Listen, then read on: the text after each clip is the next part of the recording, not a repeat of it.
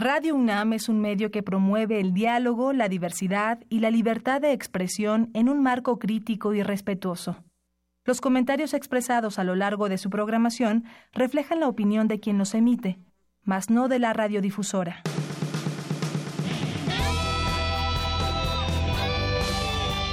Prisma RU. Relatamos al mundo.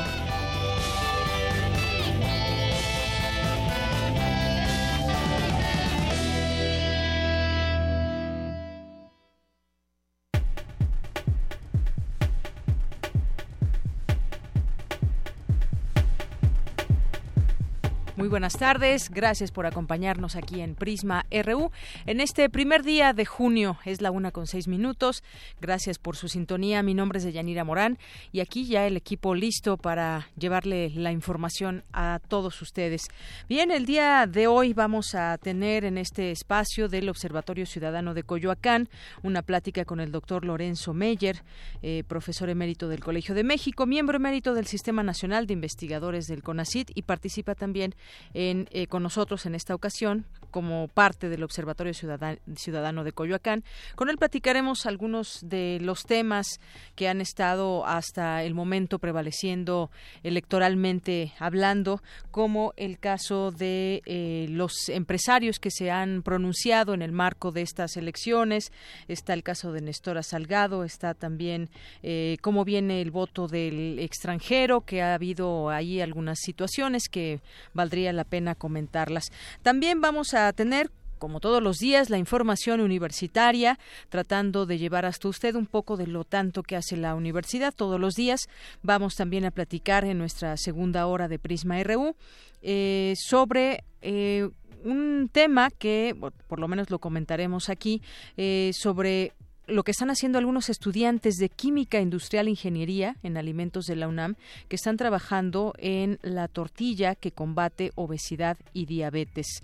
De esto le platicaremos también. Tendremos un enlace a España con Jennifer Cefó, que es periodista mexicana que se encuentra allá por ese tema de Mariano Rajoy que deja el gobierno español.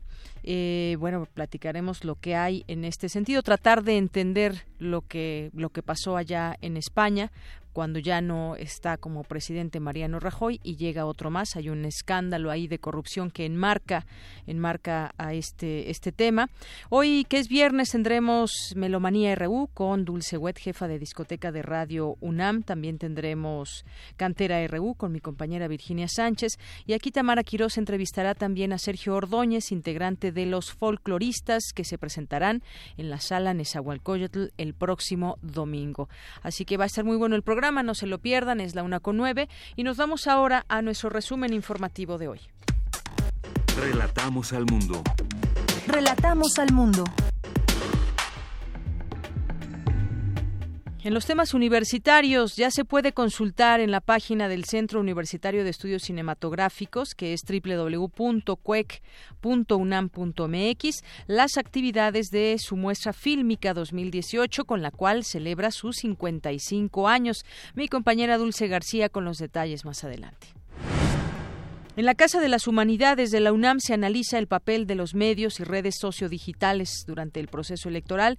En unos minutos mi compañera Virginia Sánchez nos tendrá la información. Las altas temperaturas registradas últimamente ocasionadas por las olas de calor que no son inusuales, incluso los datos registrados del año pasado fueron levemente más altos que este 2018.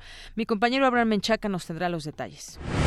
En los temas nacionales, el auditor superior de la Federación, David Colmenares, solicitó la renuncia de Muna Dora eh, Buchaín, directora general de Auditoría Forense, y quien tuvo a su cargo las investigaciones que documentaron los desvíos de Sede Sol y Sedatu durante las administraciones de Rosario Robles que hay que recordar también, vale la pena eh, recomendar el libro de la estafa maestra, que ahí viene también muy bien explicado.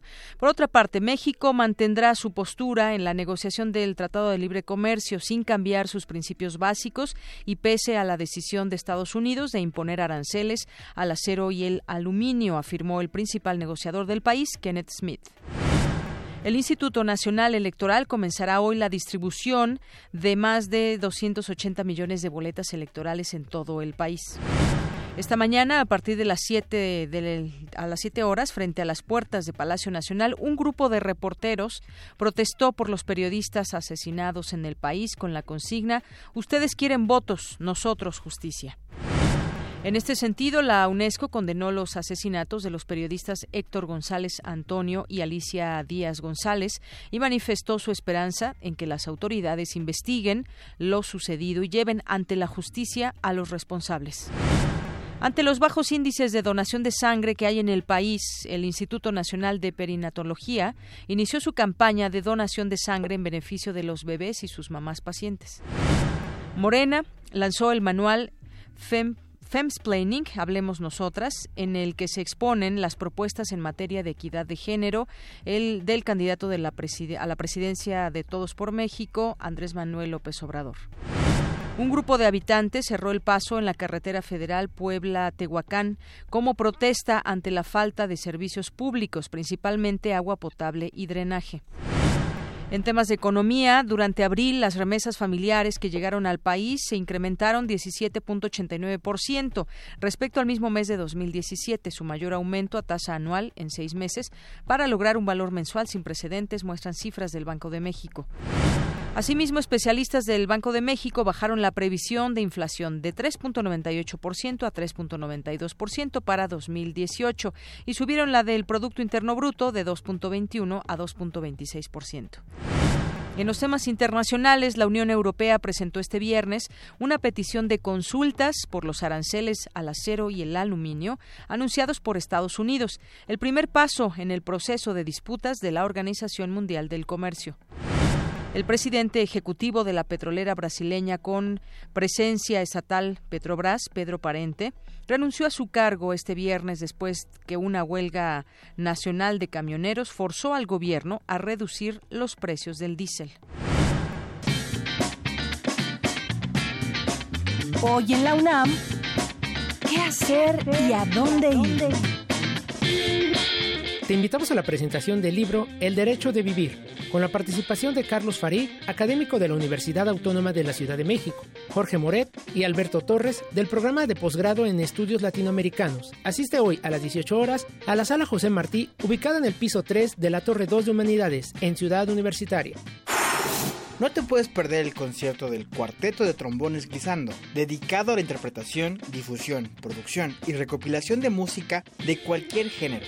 El ensamble se conforma por Emanuel Cruz Quirós, José Ricardo Zamora Torres, Humberto Galindo Luciano y Mauricio André Fortuna Vázquez, quienes están influenciados por el jazz, el ensamble de cámaras, las orquestas y bandas sinfónicas. La cita es hoy a las 18 horas en la Casa de Humanidades. La entrada es libre. Como parte de El Alep, Festival de Arte y Ciencia, se realizará la conferencia magistral ¿Hemos entendido mal lo que es el miedo? Donde se abordará esta sensación como una respuesta a una amenaza presente en lo inmediato y cómo los científicos lo estudian para medir la manera en la que el cerebro detecta y responde a las amenazas. Asiste hoy a las 18 horas a la sala Carlos Chávez del Centro Cultural Universitario. La entrada es libre y el cupo limitado.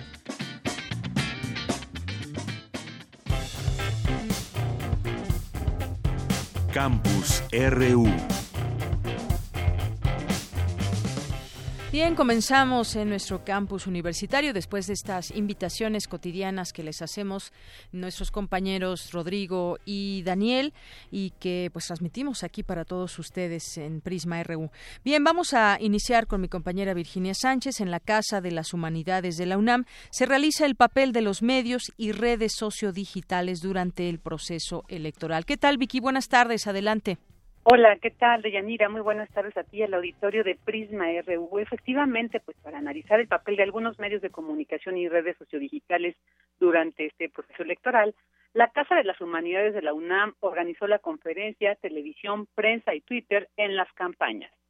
Yolanda Meyenberg del Instituto de Investigaciones Sociales, con base en la división sobre las funciones centrales de la comunicación política, que dijo por un lado es la de informar de la manera más clara posible y por el otro el de la persuasión, a través del cual se busca convencer y sumar al receptor a la línea ideológica del emisor, señaló que a partir de la legislación electoral, la función informativa que ha tenido la televisión durante las campañas electorales es la de cumplir su obligación legal de transmitir los spots de campaña de los partidos en tiempos de alto rating para que la gente conozca las propuestas.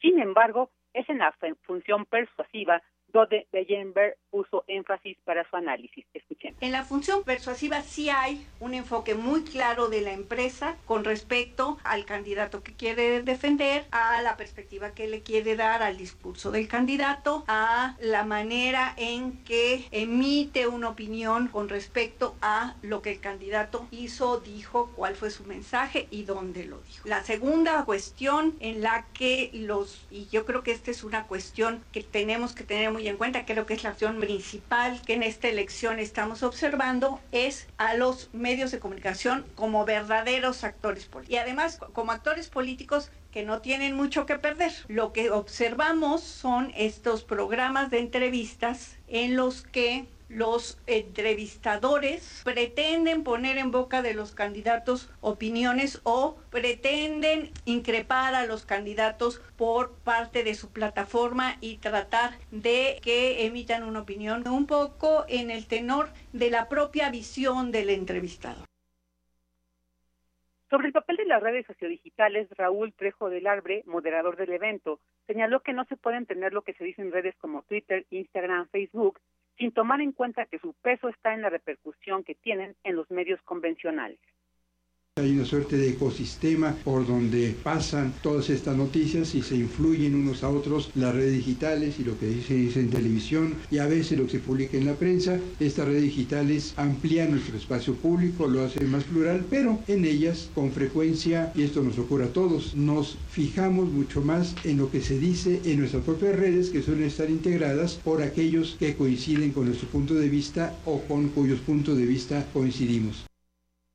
Por su parte, Manuel Guerrero de la Universidad Iberoamericana habló sobre la cobertura mediática a la gobernatura de la Ciudad de México y ahí resaltó pues que se ha detectado que solo se habla de las y los candidatos así individuales, pero no de las coaliciones y se refirió a las menciones positivas o negativas por parte de los medios hacia cada uno de los candidatos.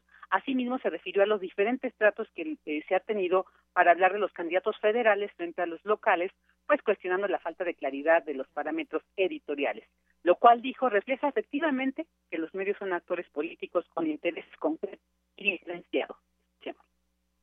No es que le estén apostando a una coalición y van a cubrir bien a esa coalición o a ese partido nacionalmente. Si viéramos esto desglosado por estado, seguramente encontraríamos también un cuadro muy complejo, muy heterogéneo de coaliciones de los propios medios nacionales, pero en sus noticieros locales estarían jugando a veces con el frente, a veces con Morena, a veces con el PRI, pero eso es algo de lo que necesitamos más información de este tipo, más monitoreos en el resto de las entidades federativas para poder tener datos que nos permitan hablar con mayor claridad de este tema.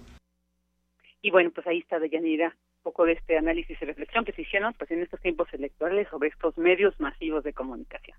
Bien, pues sí, medios eh, masivos de comunicación y también el papel que juegan y que desempeñan las redes sociales. Muchas gracias, Vicky. Gracias a ti, muy buenas tardes. Muy buenas tardes. Luego vamos ahora con mi compañero Abraham Menchaca. Las altas temperaturas registradas últimamente ocasionadas por las olas de calor no son inusuales. Cuéntanos, Abraham, tú nos tienes detalles sobre estas fuertes temperaturas que estamos viviendo. Adelante. Así es, buenas tardes. Un saludo a los amigos de Prisma RU. De Yanira, los registros históricos muestran que las altas temperaturas en la primavera son normales, sobre todo en los meses de abril y mayo. Sin embargo, para Paulina Ordóñez Pérez, investigadora del Centro de Ciencias de la Atmósfera de nuestra Casa de Estudios, estas variaciones se han desarrollado en las últimas décadas y se pueden atribuir a múltiples factores, no solo el calentamiento global, el aumento en la frecuencia de eventos como el niño y el crecimiento del asfalto urbano, que originan la formación de islas de calor o térmicas, porque ese material, indicó, absorbe más rápido la radiación que otros recubrimientos. La investigadora señaló que las olas de calor se definen en función de las temperaturas normales.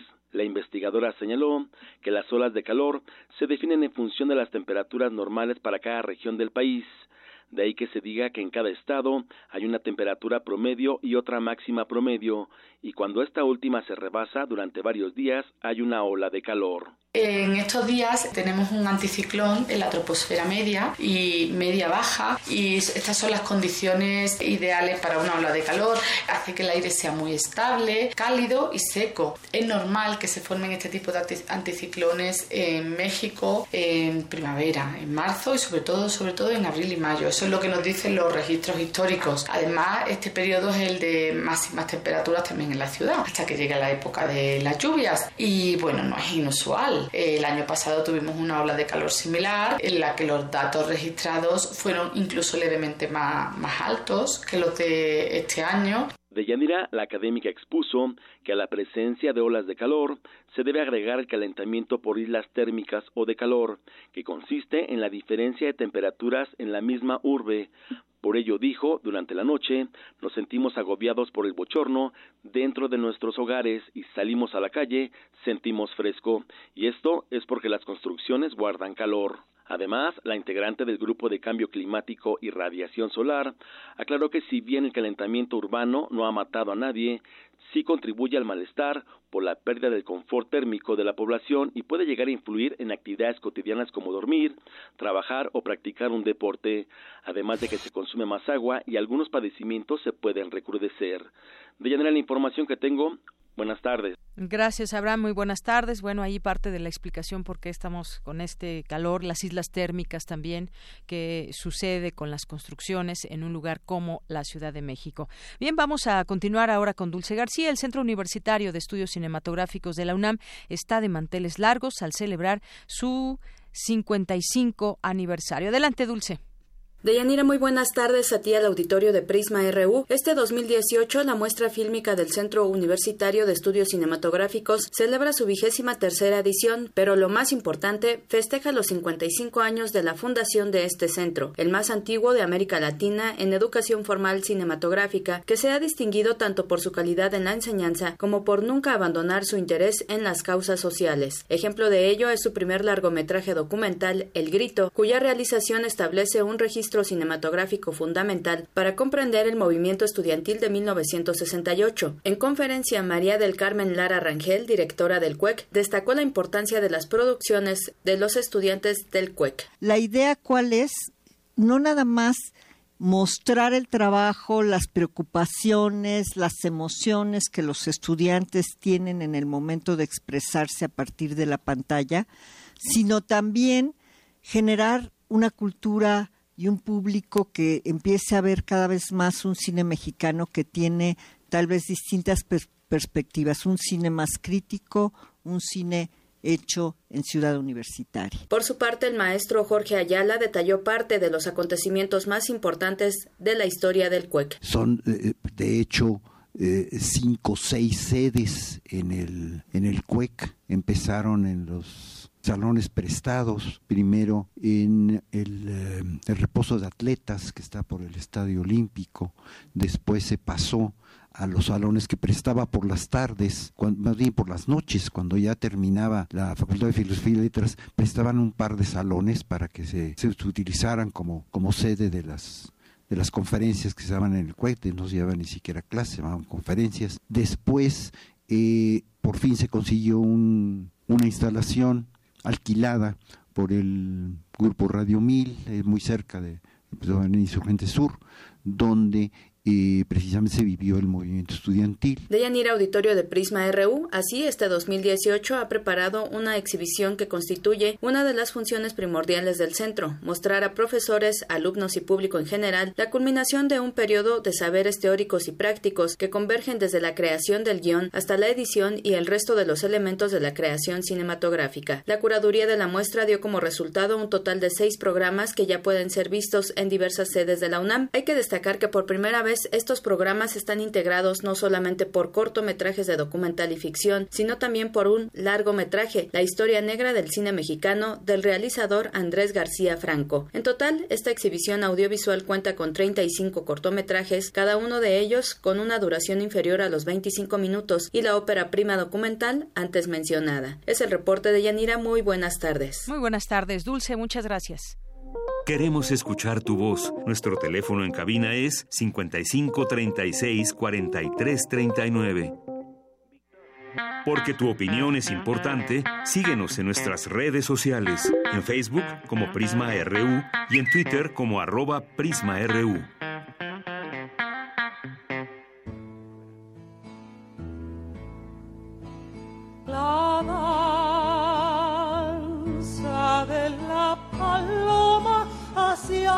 Furor. Observatorio Ciudadano de Coyoacán. En medio de los desastres de la nación. Una de la tarde con 26 minutos en este espacio del Observatorio Ciudadano de Coyoacán. Hoy nos acompaña el doctor Lorenzo Meyer, profesor emérito del Colegio de México y miembro emérito del Sistema Nacional de Investigadores de CONACIT. Participa también en este espacio del Observatorio. Bienvenido, doctor. Buenas tardes. Muy buenas tardes. Doctor, pues son algunos temas que quisiéramos comentar con usted. Eh, está este tema de la postura que han tomado algunos empresarios. Ya hay una respuesta del INE que podríamos escuchar en algún momento.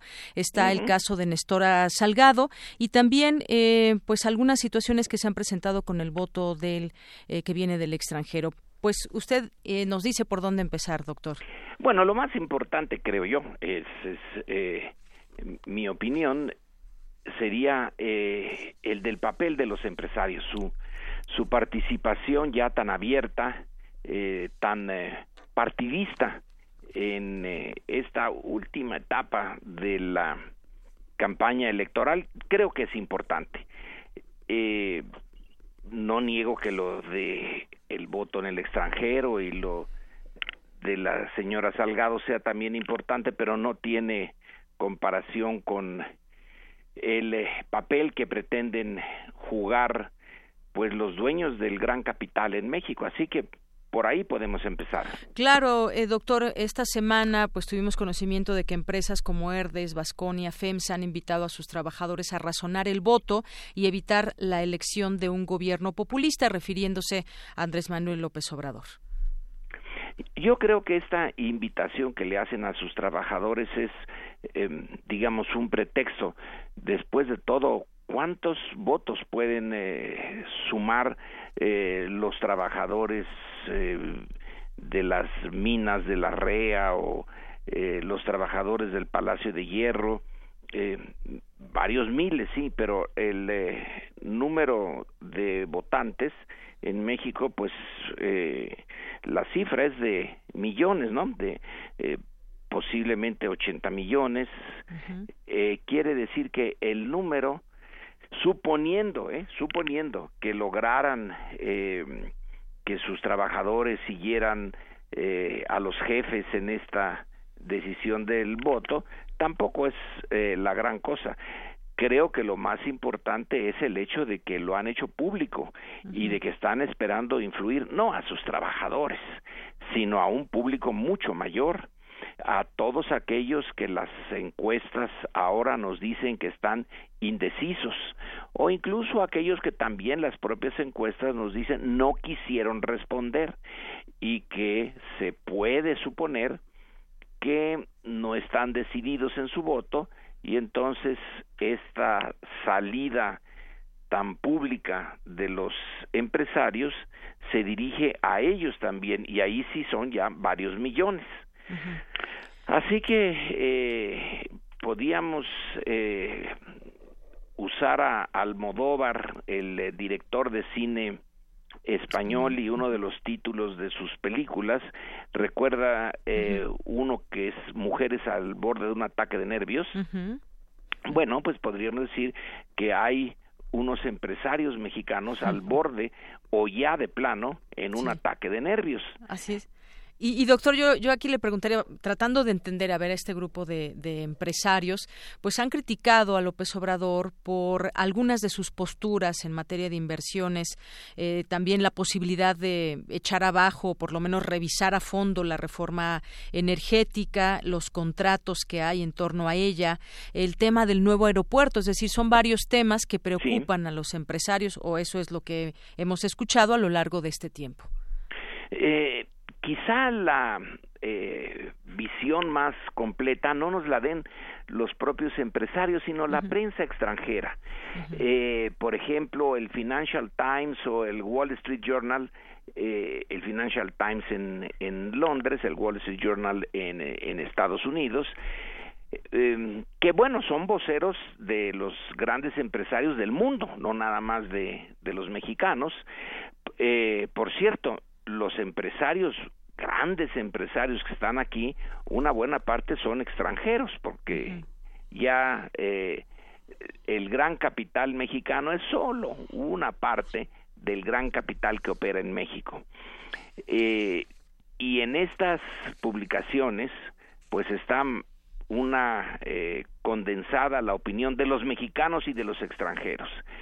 Y sí, les eh, preocupa mucho la idea de el concepto lo usan eh, sin definirlo, pero como un mensaje negativo. Les preocupa el populismo, que, insisto, es un concepto muy usado eh, tanto en la ciencia política como en la eh, en la conversación y el discurso político eh, en general. Nadie tiene una definición clara pero una de las características en las que todos están de acuerdo de, del populismo es una crítica a las élites, a las élites económicas, a las élites del poder, pero en particular del poder económico. Y sí, Andrés Manuel ha hecho eh, varias veces, muchas veces, ha insistido en la mafia del poder. Así es. Eh, y esa eh, insistencia la ven como una amenaza, porque si Andrés Manuel puede movilizar, eh, recordemos que Morena es un partido movimiento y que no es nada más un partido político, sino es un movimiento social, es un movimiento político que puede, tiene la capacidad de movilizar a millones de mexicanos.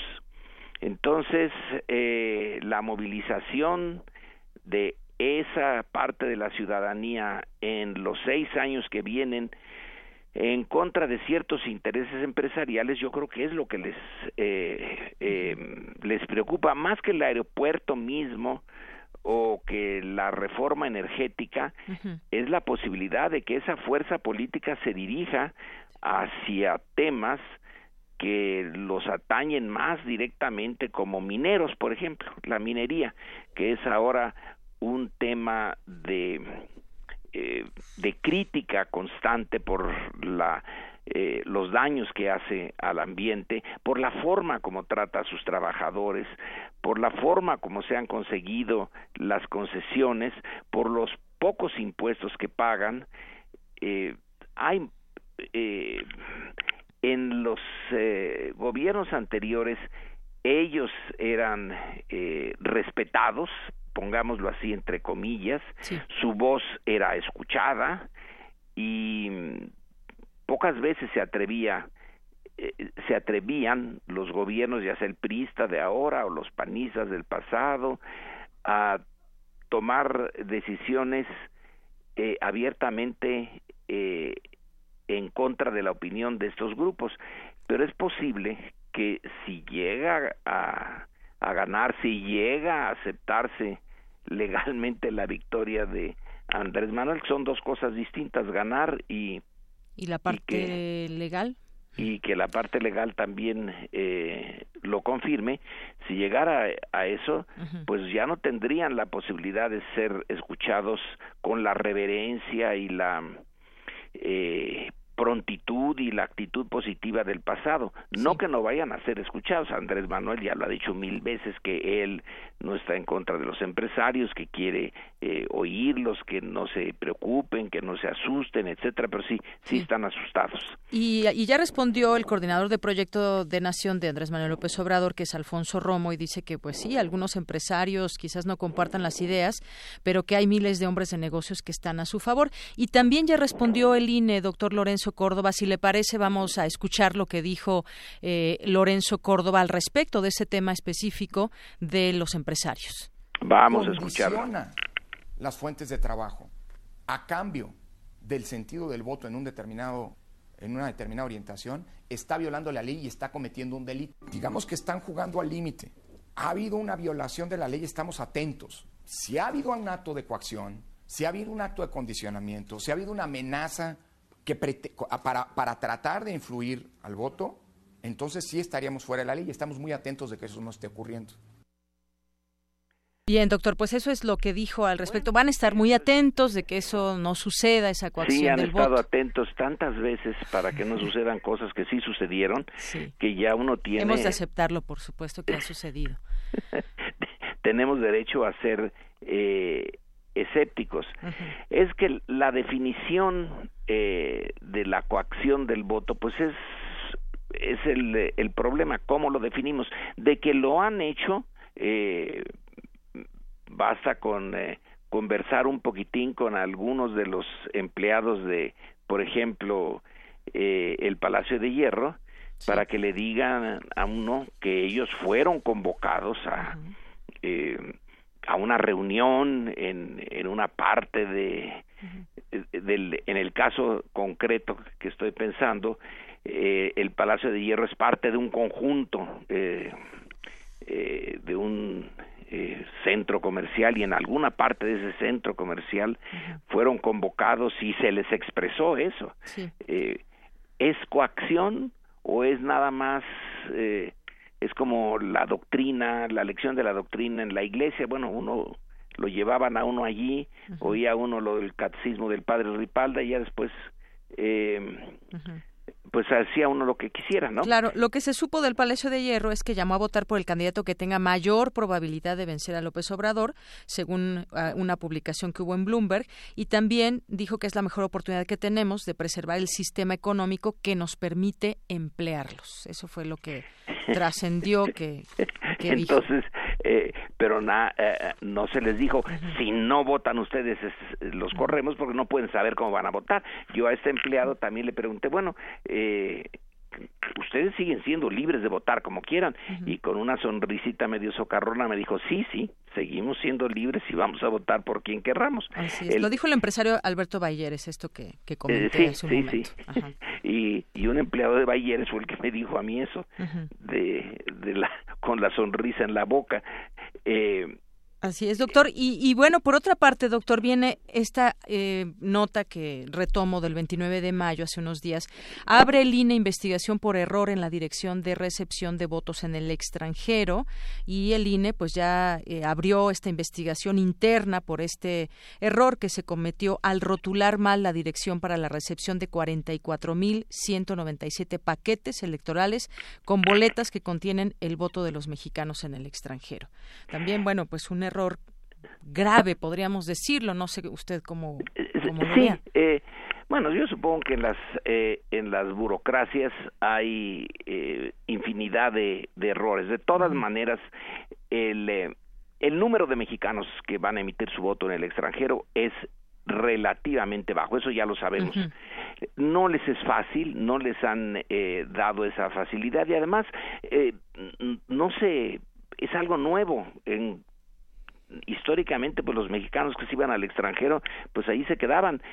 Eh, se ha intentado eh, salen eh, se ha invertido en esta eh, modalidad. Algunos dicen que salen carísimos los votos de los mexicanos en el extranjero. No importa eh, lo es la parte simbólica es lo importante. No son muchos no van a cambiar el el, em, eh, el sentido de la em, elección, De la elección, sal- de la salvo que se diga que de repente recibimos 10 millones de votos en el extranjero y todos en contra de López Obrador, entonces pues sí, eh, lo eh, empecemos a ver. Y que sin embargo es importante para esas personas mexicanas que están en otro país poder emitir Claro. su voto y que su voto llegue. Al terminar esta plática justamente pasaremos un testimonio eh, de una persona, un mexicano que vive en Viena y que hizo todos sus trámites ante el INE y que finalmente pues rechazaron esta eh, el poder que emitiera su voto. Está muy enojado y bueno pues y ahí tiene toda la razón testimonio. Eh, tiene toda la razón eh, el que no vayan a ser eh, muy eh, por el número eh, que no vayan a ser decisivos, no le quita que ya tenemos la sospecha del INE, que heredó las sospechas que vienen del IFE.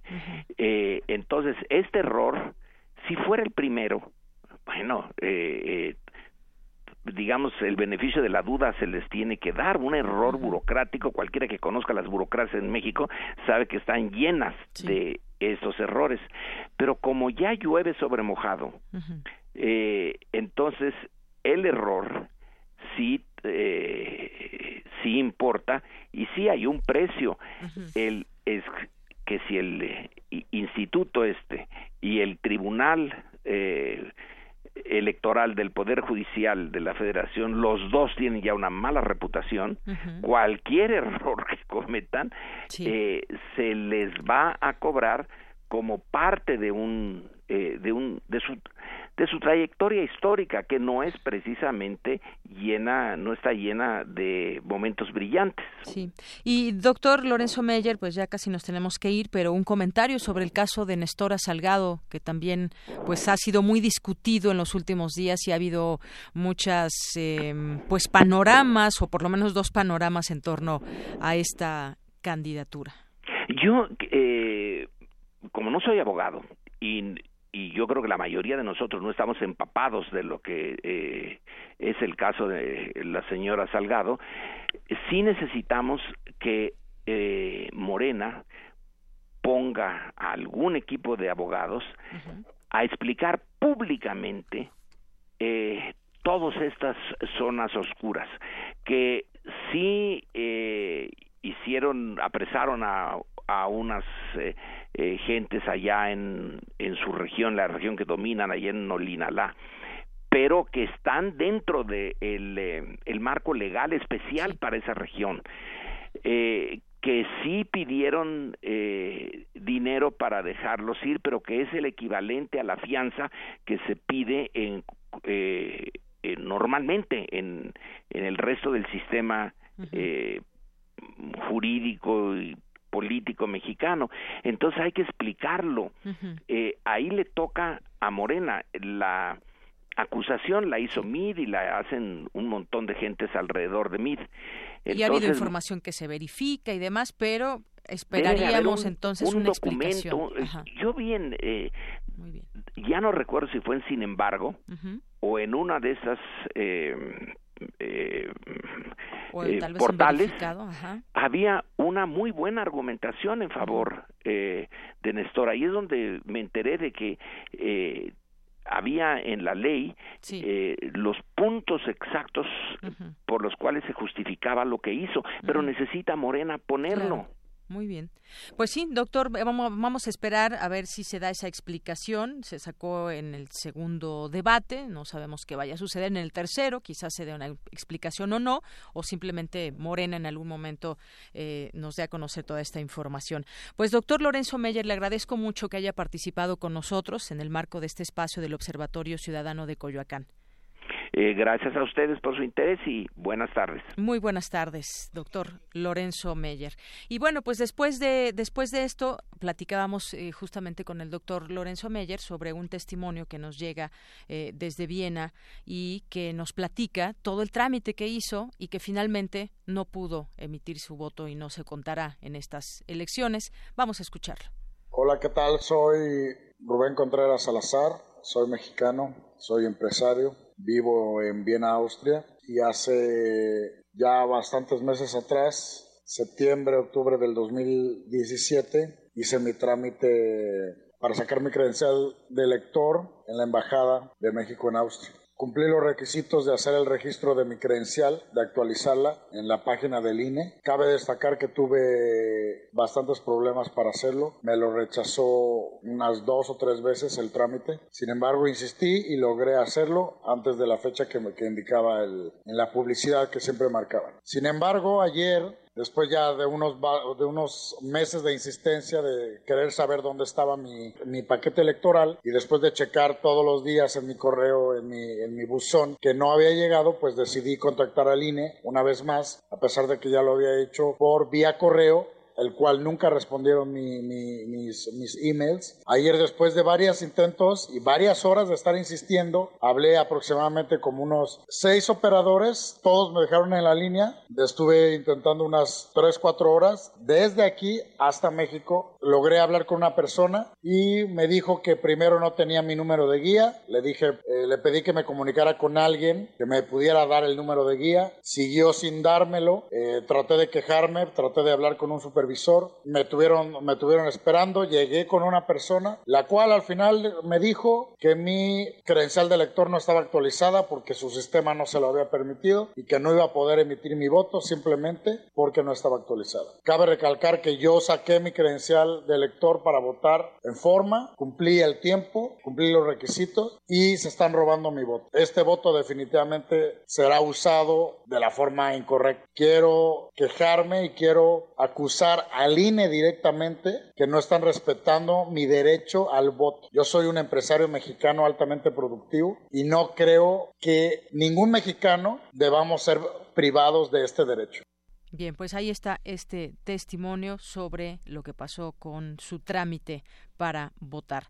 Y bueno, vamos ahora con la cantera RU. Hoy es viernes. Virginia Sánchez nos eh, presenta esta entrevista con Belén Cortés Maldonado, estudiante de arquitectura de del paisaje y también integrante del equipo ganador del tercer concurso de estudiantes FIJA 2018. Cantera RU.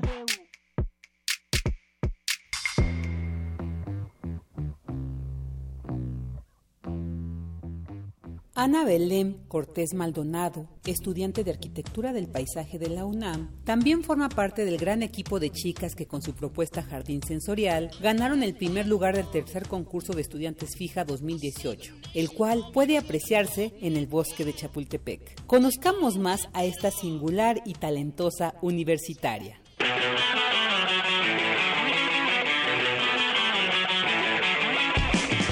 Yo me llamo Ana Belén Cortés Maldonado. Nací en Tlatelolco, en la Ciudad de México, el 8 de agosto de 1996. Me gustaba jugar a las escondidillas, pero creo que me gustaba más ver hormigas en el patio de mi abuelo y seguirlas y, no sé, ponerles piedritas, hojitas, verlas. O sea, podía pasarme toda la tarde viéndolas. Mi interés por la carrera creo que fue creciendo por parte de una necesidad. Yo nací en el Distrito Federal, pero toda mi vida he estado en el Estado de México. Entonces, pues los que viven allá se dan cuenta de que no hay muchos parques, de que no hay muchos espacios y si están, están solos o están abandonados. Y a partir de yo darme cuenta de esto y de que me gusta relacionarme con el espacio abierto, con la naturaleza, dije que tenía que estudiar una carrera en donde pudiera explorarlos, pudiera entenderlos y pudiera ser partícipe en su desarrollo a futuro.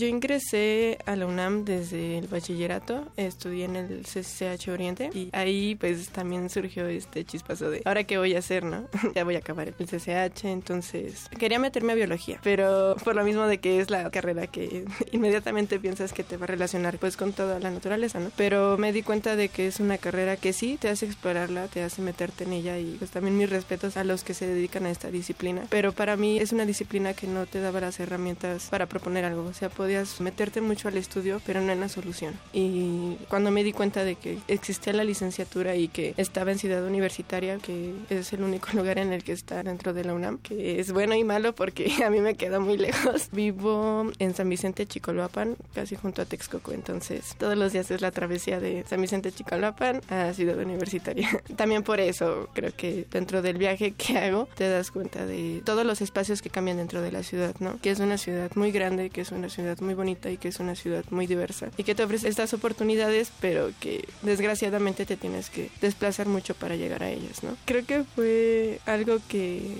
dentro de mi corazón esperaba, pero no creía que fuésemos a llegar. Y fue algo muy bonito porque meses atrás tenía un proyecto de irme de intercambio y por cuestiones de salud no me pude ir. Y pues en esos meses fue como la parte de ahora qué voy a hacer, o sea, sigo en mi carrera y no me quiero estancar, pero iba a dar todo de mí en un lugar en el que no estoy y ahora qué sigue, ¿no? Y que de pronto llegara ese primer lugar y darte cuenta de que no importa en dónde estés, sino quién eres y que puedes lograrlo. No sé, fue fue emocionante, fue bonito, fue un chispazo de emociones.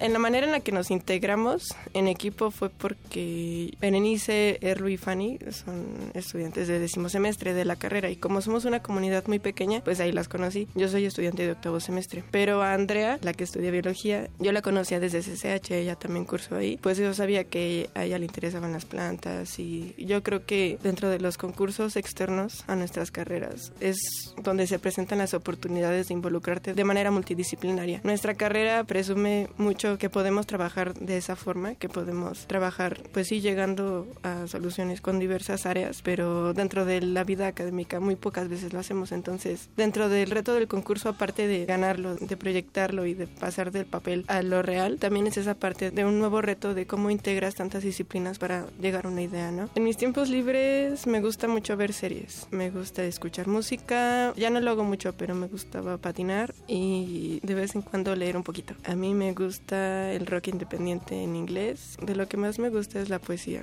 Mi poeta favorita es española, se llama Elvira Sastre. Me gusta porque explora mucho esta parte de soledad y de qué pasa después y de cómo continuamos.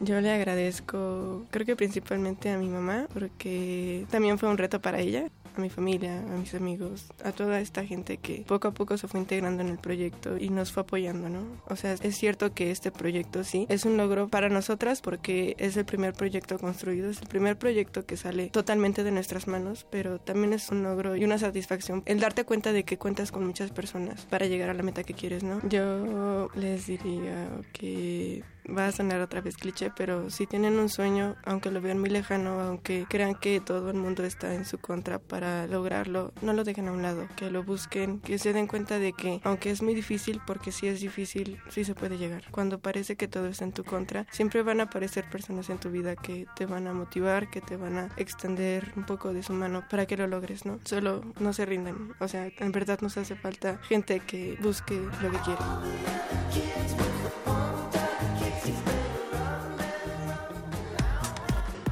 Prisma RU. Relatamos al mundo.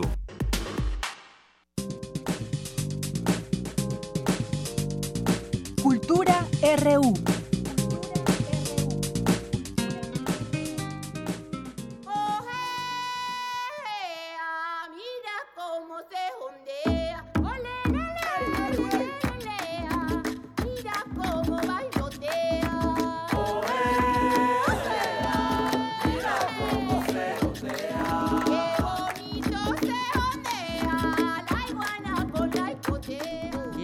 Estamos en Cultura y ahí iniciamos con esta música. ¿Qué tal, Tamara? Buenas tardes. Deyanira, muy buenas tardes. Es un placer saludarlos. No podía faltar el broche de oro en esta semana de celebraciones y por ello iniciamos al ritmo de Tamborito y Tuna, interpretada por los folcloristas, una agrupación de músicos mexicanos con una trayectoria de más de 50 años, pioneros en la difusión de la música tradicional latinoamericana.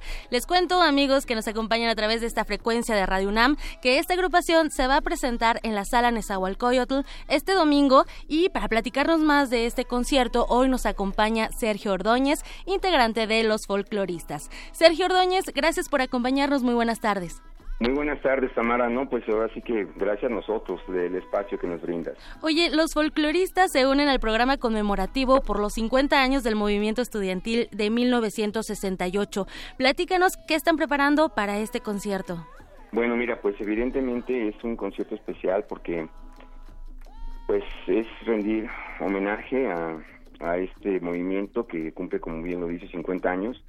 Y por ello nos hemos dado la tarea de eh, montar piezas que han sido eh, icónicas del grupo con este contenido social.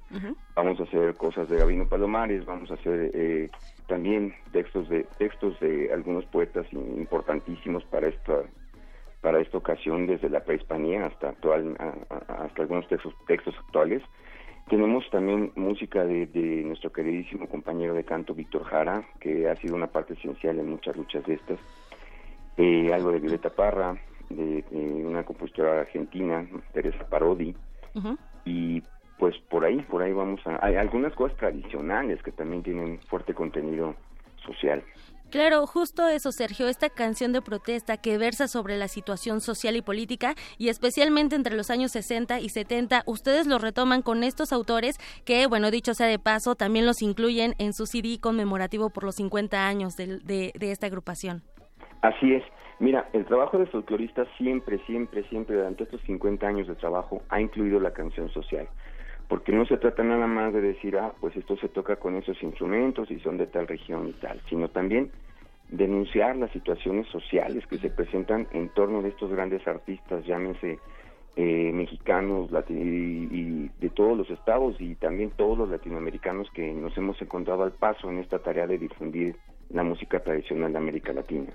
Claro. Oye, Sergio, y bueno, también para, para eh, eh, bueno, no quiero dejar atrás y comentarles al auditorio que Los Folcloristas es una de las agrupaciones más importantes de la escena nacional eh, por su trayectoria, también por ser el primer grupo de música popular y tradicional en presentarse en Bellas Artes y sobre todo porque se han dedicado a la investigación y al rescate de las raíces folclóricas y las expresiones culturales. Bueno, de hecho, fíjate que el grupo hace 66 años es así como nace. Ajá. Eh, juntan por una iniciativa de Pepe Ávila y en aquel entonces pues era un, una especie de intercambio cultural entre amigos. Se reunían en una en una cafetería, restaurante que tenía el, Negro Ojeda, que en, paz descansen. Y ahí era el, el lugar de encuentro en donde se intercambiaban piezas, donde se intercambiaban ritmos, discos, etcétera. Y comienza a darse esta de forma natural esta investigación este redescubrimiento de todas esas raíces que pues no habían sido realmente valoradas, no habían sido estudiadas, no habían sido tocadas. Y es así como nacen los folcloristas, ¿no? De hecho, pues la, la, la, el, el nombre se toma justamente de esto. Claro. ¿Quiénes son los que los que barnizan? Pues los ebanistas. ¿Quiénes son los que arreglan la electricidad? Pues los electricistas. ¿Quiénes son los que hacen folclore? Pues los folcloristas. Así es. Entonces, hace 60 años el grupo nace con esa idea. Sin embargo, sin embargo, repito, ha sido muy importante para el grupo tener siempre canciones pues que tengan alguna denuncia o alguna mención en la cual tengamos que denunciar lo que ocurre con los con estos artistas y con los movimientos sociales que a su alrededor se producen. Claro, y sobre todo no olvidar, y bueno, ustedes a través de su música nos van a llevar por un paseo y, y bueno, tenemos una cita el domingo 3 de junio a las 6 de la tarde en la sala Nezahualcóyotl del Centro Cultural Universitario de la UNAM. Así es, así es, y esperamos a todo tu, tu auditorio, a todos los radioescuchas, a todos los universitarios, que pues ha sido un público también en el cual el grupo siempre ha tenido una presencia importante, ¿no? Claro. Siempre han tenido muy presentes a los folcloristas, no de ahorita, desde el 68 y desde, este momento de, de estas luchas que se dan. Ah, eh, es curioso, en varios lugares que nos han preguntado cómo es que ustedes pudieron acunar junto al rock, ¿no? Pues ya a, lo largo de tantos años, a lo largo de, de todo este tiempo, nos damos cuenta que pues una razón es la simple, ¿no? Tanto el folclore como el rock en su momento fueron un discurso muy contestatario que justamente le daba presencia y voz a los jóvenes. Entonces, por esta razón también, siempre, siempre los universitarios pues nos han tenido en cuenta. Muy bien, y bueno, también nosotros a ustedes y hay que unirnos a esta conmemoración, el 50 aniversario del movimiento estudiantil de 1968. Sergio Ordóñez, sabemos que este domingo tendrán una gran presentación, eh, no se puede esperar menos de personas tan talentosas que además disfrutan lo que hacen. Por lo pronto, les deseamos éxito, no sin antes decirte que los esperamos en cabina un día de estos, ¿eh? Ah, con muchísimo gusto. y Sergio Ordóñez, mientras llegue el domingo, vamos calentando oídos. ¿Qué te parece si escuchamos La maldición de la Malinche de Gavino Palomares? Claro, interpretada por ustedes, los folcloristas. Pues con muchísimo gusto y pues reitero, domingo, 3 de junio, 6 de la tarde, sala de Zahualcoyotl. De veras esperamos a todo el mundo que nos acompañe ahí. Mil gracias por el espacio, la verdad y pues en, a la brevedad vas a ver que vamos a estar por ahí por la cabina. Aquí te esperamos con los micrófonos abiertos, Sergio Ordóñez. Muchísimas gracias por conversar con nosotros y bueno, les deseamos un concierto exitoso allá en la Sala Nesa. Muchísimas gracias. Gracias. Hasta luego. De Yanira, bueno, él fue Sergio Ordóñez, uno de los integrantes de los folcloristas. Él toca también ya desde hace varios años forma parte del grupo y está enfocado su trabajo en las cuerdas, alientos, percusión y voz. Me despido, les deseo un excelente fin de semana. Vamos a escuchar esto La maldición de la Malinche. Muy bien, muchas gracias. De la profecía esperada. Iban montados en bestias, como demonios del mal, iban con fuego en las manos y cubiertos de metal. Se oyó la voz del monarca de que el Dios había llegado y les abrimos la puerta por temor a lo ignorado.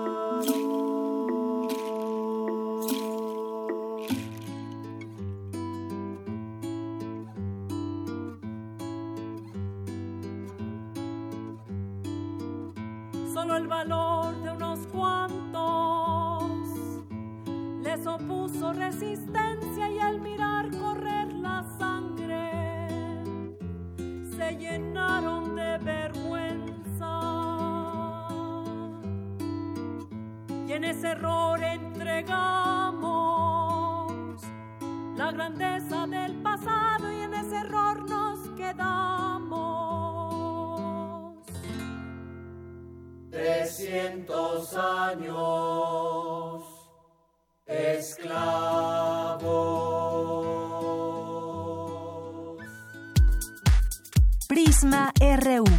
Relatamos al mundo.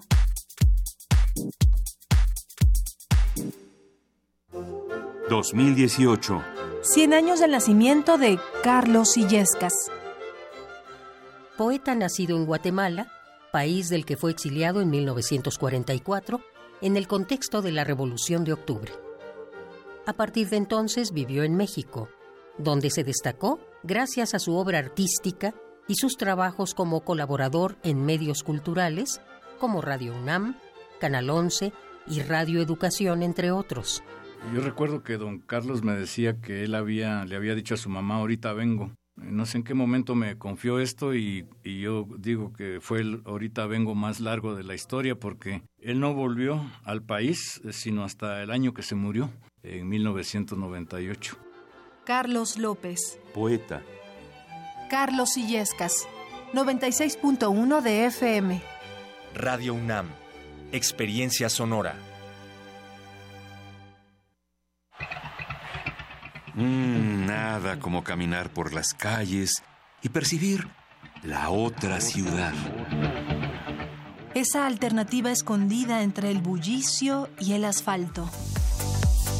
Se parte de Escaparate 961. La revista cultural que te ofrece las otras opciones. Viernes a las 15:15 por el 96.1 de FM. Radio UNAM. Experiencia sonora.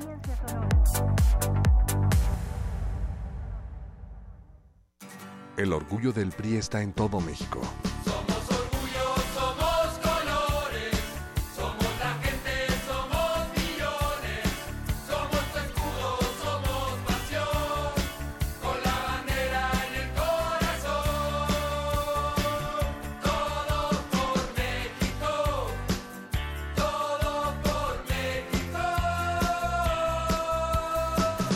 Orgullo del PRI está en su gente. No lo olvides. Los candidatos y candidatas de Morena trabajarán con honestidad y compromiso con México. Con ellos tendremos un Estado de derecho y democrático. Habrá empleo y educación gratuita y de calidad en todos los niveles. Se rescatará el campo, se promoverá el desarrollo económico, se aumentará la pensión de adultos mayores y se combatirá la inseguridad. Juntos haremos historia. Morena, la esperanza de México. Un antiguo grimorio reza un ritual que debe realizarse la primera hora del último día hábil de la semana.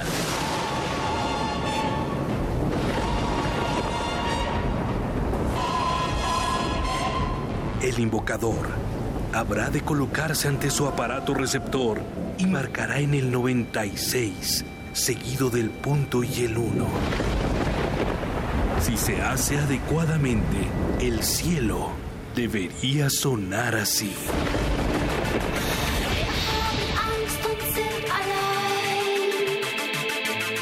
Carpe Noctem, el refugio sonoro para la cultura gótica. Viernes a las 0 horas por el 96.1 de FM. Radio UNAM, experiencia sonora. Tu necesidad es mi compromiso. Avanzar contigo es un programa que se compromete a cumplir tus necesidades cuando MIT llegue a la presidencia. Yo lo que quiero es para mi madre y a todos los adultos mayores una pensión digna para que puedan ellos subsistir. Le pediría que implementara programa de guarderías para los hijos de las mujeres trabajadoras. MIT es una persona transparente y que cumple. Yo voy a cumplir el sueño de cada mexicano. Vota por MIT, candidato por la coalición Todos por México, PRI. No hay vida digna sin un salario justo. El PRD promueve más empleos mejor pagados para que a los mexicanos, con un pago acorde con su esfuerzo diario, por fin les alcance para vivir bien. Y en momentos difíciles, en los gobiernos del PRD, contamos con un seguro de desempleo para tranquilidad de tu familia. Porque una gran visión de futuro se construye desde hoy. Ricardo Anaya es nuestro candidato. Este primero de julio, vota PRD.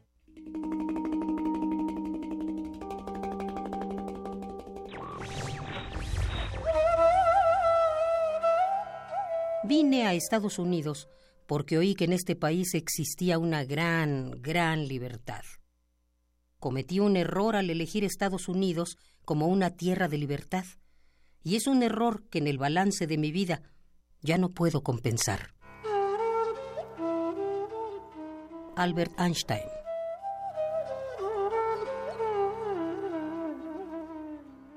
Radio UNAM Queremos escuchar tu voz. Nuestro teléfono en cabina es 55 36 43 39. Relatamos al mundo. Relatamos al mundo.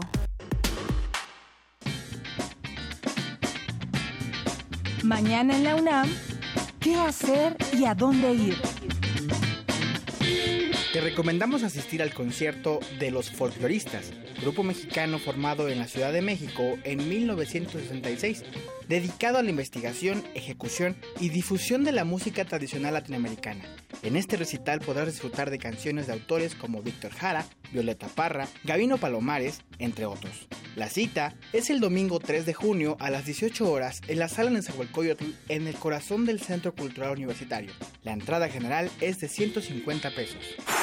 Como parte del ALEP, Festival de Arte y Ciencia, se presenta la pieza Disposición Acumulada del coreógrafo Hiroaki Umeda, quien transforma la percepción visual del público por medio de un intrincado diseño de la fuerza, el brillo, la velocidad y el ángulo de refracción de las luces. No te puedes perder esta obra. Las funciones serán mañana sábado 2 de junio a las 7 de la noche y el domingo 3 a las 8 en la sala Miguel Covarrubias. La entrada general es de 150 pesos. La Casa Universitaria del Libro te invita a la exposición Cervantes en la Roma, donde podrás conocer el acervo plástico del Museo Iconográfico de Quijote, además de diversas actividades de las jornadas cervantinas del 2 al 29 de junio. Asiste mañana sábado a las 12 del día al concierto de inauguración con el cuarteto de cuerdas Ramos. La cita es en Orizaba 24, Colonia Roma Norte. La entrada es libre. Regresamos dos de la tarde con ocho minutos y así iniciamos nuestra segunda hora de Prisma RU con todas estas invitaciones que ya nos hacen nuestros compañeros. Y recordándoles ahí Daniel nos, ah, nos invitaba a los eventos del Alef. Este fin de semana habrá muchos. Pueden consultar ese programa en la página de Cultura UNAM o en cualquier buscador poner Festival Alef y ahí vienen todas las actividades que habrá también para este fin de semana. Y seguimos agradeciendo todos los días su compañía eh, también que nos llamen al 5536-4339 o que nos manden algún mensaje a través de nuestras redes sociales, arroba Prisma RU en Twitter y en Prisma RU en Facebook. Muchos saludos a Josefina Bonilla que nos escribe, a Magdalena González, al Zarco, eh, que andan por aquí tuiteando, a Dana también. Eh, que nos escribe, que le encantan los folcloristas también. Aquí nos dice eh, también a nuestros amigos de la UNAM de algunos eh, sitios como el área de cultura de la División de Ciencias Sociales y Humanidades de la Facultad de Ingeniería de la UNAM, que también por aquí se hacen presentes. Arturo Camacho Benuet también, eh, a César Soto, Just Adriana Villegas, Alejandro Toledo también, que es colaborador de aquí, de Prisma RU, los martes de literatura, Lila Pudorovsky también, a Gustavo Urrutia, eh, también nos dice por favor escuchen. Bueno, eso se refería a la sintonía en el momento del Observatorio Ciudadano de Coyoacán con el doctor Lorenzo Meyer. Y bueno, pues todas las personas que se vayan sumando son bienvenidas y sus comentarios, por supuesto, también eh, Jaime Rivera, el CUAED UNAM, eh, UNAM también, Ricardo Martínez, Universo de Letras, por supuesto. Eh, gracias a todas las personas que están presentes. Boni Moctezuma y todos los que se vayan sumando. Dos con diez y vamos a la información de mi compañera Dulce García. El Instituto de Investigaciones bibliotecológicas y de información realiza el Congreso Internacional sobre Metadatos. Adelante, Dulce, buenas tardes. Deyanira, auditorio de Prisma RU, un saludo con mucho gusto en el marco del Congreso Internacional sobre Metadatos, la revolución de los datos. Académicos de la UNAM señalaron que en el medio digital la información se manifiesta de otra forma diferente que en el impreso y su organización y recuperación son distintas. En ese sentido, el doctor Alejandro Rodríguez García, secretario académico del Instituto de Investigaciones Bibliotecológicas y de la Información de la UNAM, señaló que la evolución natural de los metadatos ha propiciado el desarrollo de nuevos tipos y modelos de datos que permean cada aspecto de la vida cotidiana. La evolución natural de los metadatos ha propiciado el desarrollo de nuevos tipos y modelos de datos que permean cada aspecto de nuestra vida cotidiana. Los dispositivos móviles en los autos, los posicionadores GPS, las redes sensoriales, entre otros más, están promoviendo el movimiento conocido como la metainformación clara y orientativa. Los recursos de información tienen un significado especial en la arquitectura de Internet.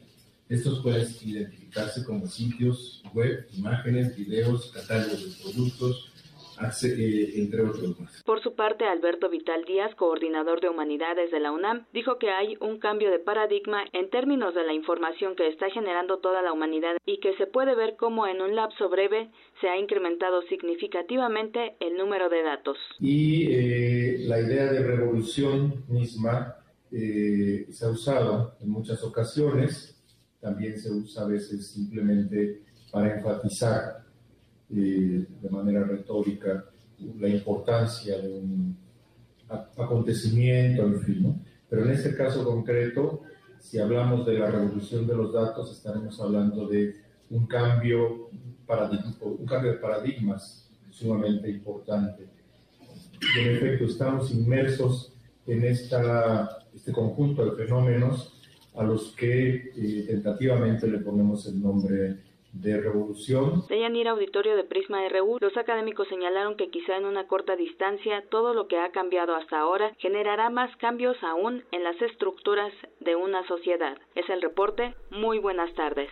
Muchas gracias, Dulce. Buenas tardes. Vamos ahora con Virginia Sánchez, que nos tiene información acerca del cierre del encuentro con los premios nacionales, donde participó María Elena Álvarez Roses. Hola, ¿qué tal, Deyanira? Muy buenas tardes a ti y al auditorio de Prisma RU. En una amena charla realizada en la sala Manuel M. Ponce del recinto de mármol, la doctora en botánica habló de sus investigaciones sobre el desarrollo biológico en distintos campos, desde los riesgos que implica el maíz transgénico hasta sus hallazgos en el ámbito del cáncer epitelial. Destacó que su labor científica como investigadora del Instituto de Ecología de la Universidad Nacional Autónoma de México y miembro del nivel 3 del Sistema Nacional de Investigadores se ha centrado en ir más allá del enfoque reduccionista que establece que todo emerge del ADN. La especialista indicó que el maíz es central para el país y ahora su diversidad está en riesgo por dos desarrollos de maíz transgénico resistentes a insectos, plagas y herbicidas desarrollados no con fines humanitarios, sino mercantiles. Álvarez Huilla aseguró que es una aberración liberar los transgénicos en México, donde el maíz es de polinización abierta, sobre todo ante la evidencia de que en Estados Unidos, a 10 años de la liberación del maíz transgénico, más del 60% de los cervos están ya contaminados. Y aquí están estos datos epidemiológicos que apoyan esta postura, mostrando que lejos de lo que pensábamos con un enfoque genocentrista y reduccionista, hasta el 95% de los casos de cáncer son atribuibles a causas ambientales o del estilo de vida como son la dieta, la obesidad, el tabaquismo, las infecciones, el alcoholismo, entre otros. Entonces nosotros estamos interesados en entender estos sistemas y cómo es que estos factores de riesgo los modulan y cuáles son los componentes de estos sistemas integrados claves para modular esta transición de tejidos normales a tejidos que retan la vida de los seres humanos. En la última charla del ciclo Encuentro con los Premios Nacionales, la especialista estuvo acompañada por Julia Tagüeña, directora adjunta de Desarrollo Científico del CONACIT, quien consideró fantástico que se pueda hablar de ciencia en el Palacio de Bellas Artes, gracias a estas conferencias que fueron organizadas por la Secretaría de Cultura. Hasta aquí la información. Muy buenas tardes. Bien, Vicky, muchas gracias. Buenas tardes. Porque tu opinión es importante, síguenos en nuestras redes sociales, en Facebook como Prisma RU y en Twitter como arroba PrismaRU. Queremos escuchar tu voz. Nuestro teléfono en cabina es 55 36 43 39. Relatamos al mundo. Relatamos al mundo. Bien, continuamos, continuamos en este espacio de noticias universitarias y entre las noticias universitarias nos da muchísimo gusto hablar de lo siguiente porque la UNAM crea una tortilla contra diabetes y obesidad o para controlar estos padecimientos. Y para hablar de ello vamos a platicar con eh, la doctora Raquel Gómez Pliego, que es académica de la Facultad de Estudios Superiores Cuautitlán. ¿Qué tal, doctora? Muy buenas tardes. Hola, buenas tardes, Deyanira. Pues, doctora, vemos con mucho gusto esta información porque además tenemos un dato de que siete de cada diez mexicanos adultos padecen las consecuencias del sobrepeso, siendo la diabetes mellitus la primer causa de muerte, cobrando en eh, pues muchas vidas.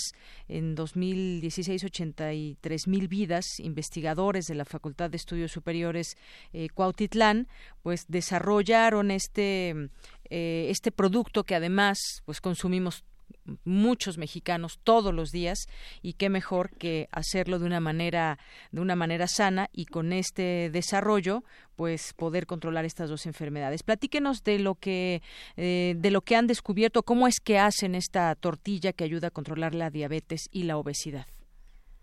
Eh, antes que nada muchas gracias Deyanire por permitirme este estos minutos. Eh, solamente un comentario nosotros elaboramos los productos, por un lado una tortilla y por otro lado una bebida eh, con potenciales usos para síndrome metabólico como obesidad y diabetes mellitus. Eh, la tortilla no es enfocada a diabetes mellitus, es enfocada a obesidad y desnutrición.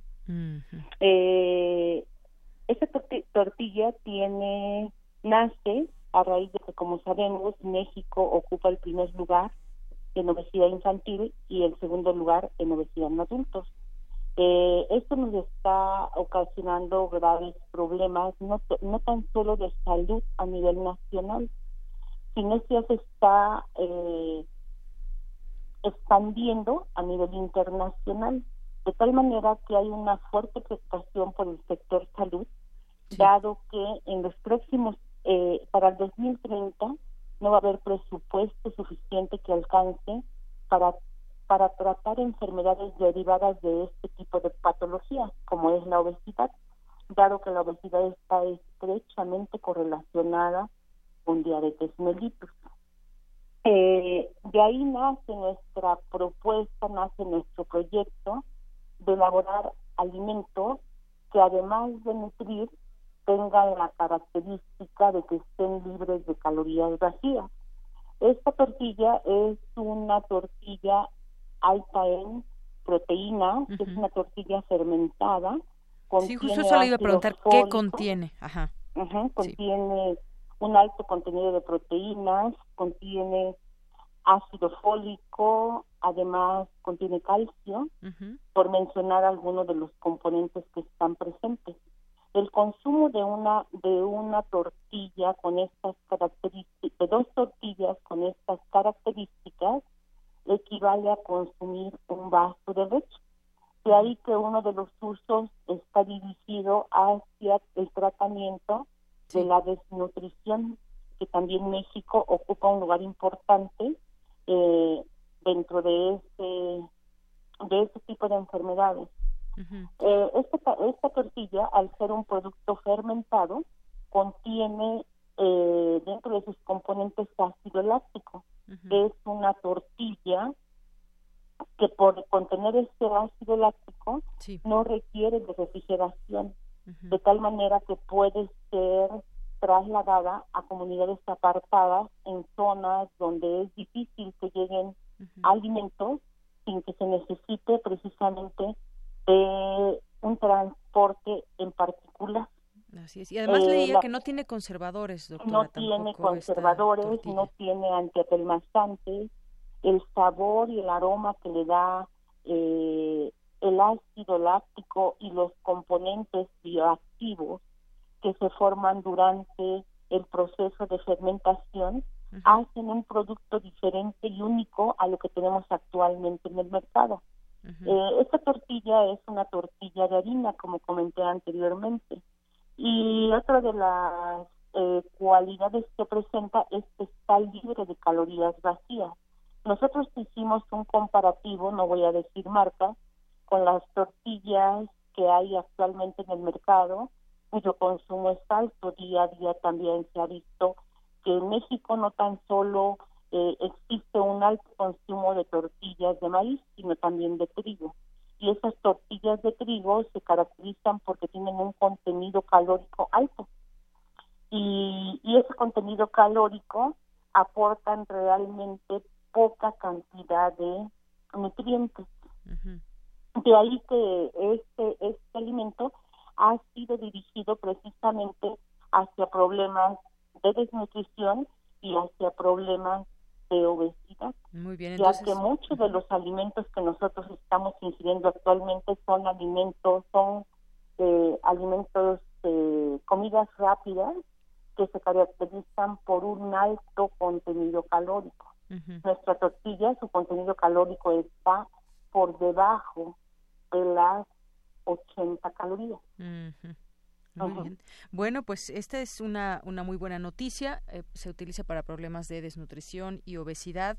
Nos explica, doctora, que no tiene conservadores y que además después de algunos meses de almacenamiento, que puede ser este producto que se puede almacenar, no se echa a perder y basta que la tortilla sea humedecida antes de ser calentada. ¿Y cuál Claro. es ese sabor de alguien que nos está escuchando y diga, bueno, a lo mejor quiero cambiar las tortillas que como cotidianamente por estas tortillas que me van a ayudar eh, contra mi problema de obesidad, por ejemplo? ¿Qué, eh, Eh, el, el sabor de la tortilla, en este caso, es un sabor ligeramente dulce, aunque realmente eso no es un problema, porque el sabor puede ser cambiado fácilmente.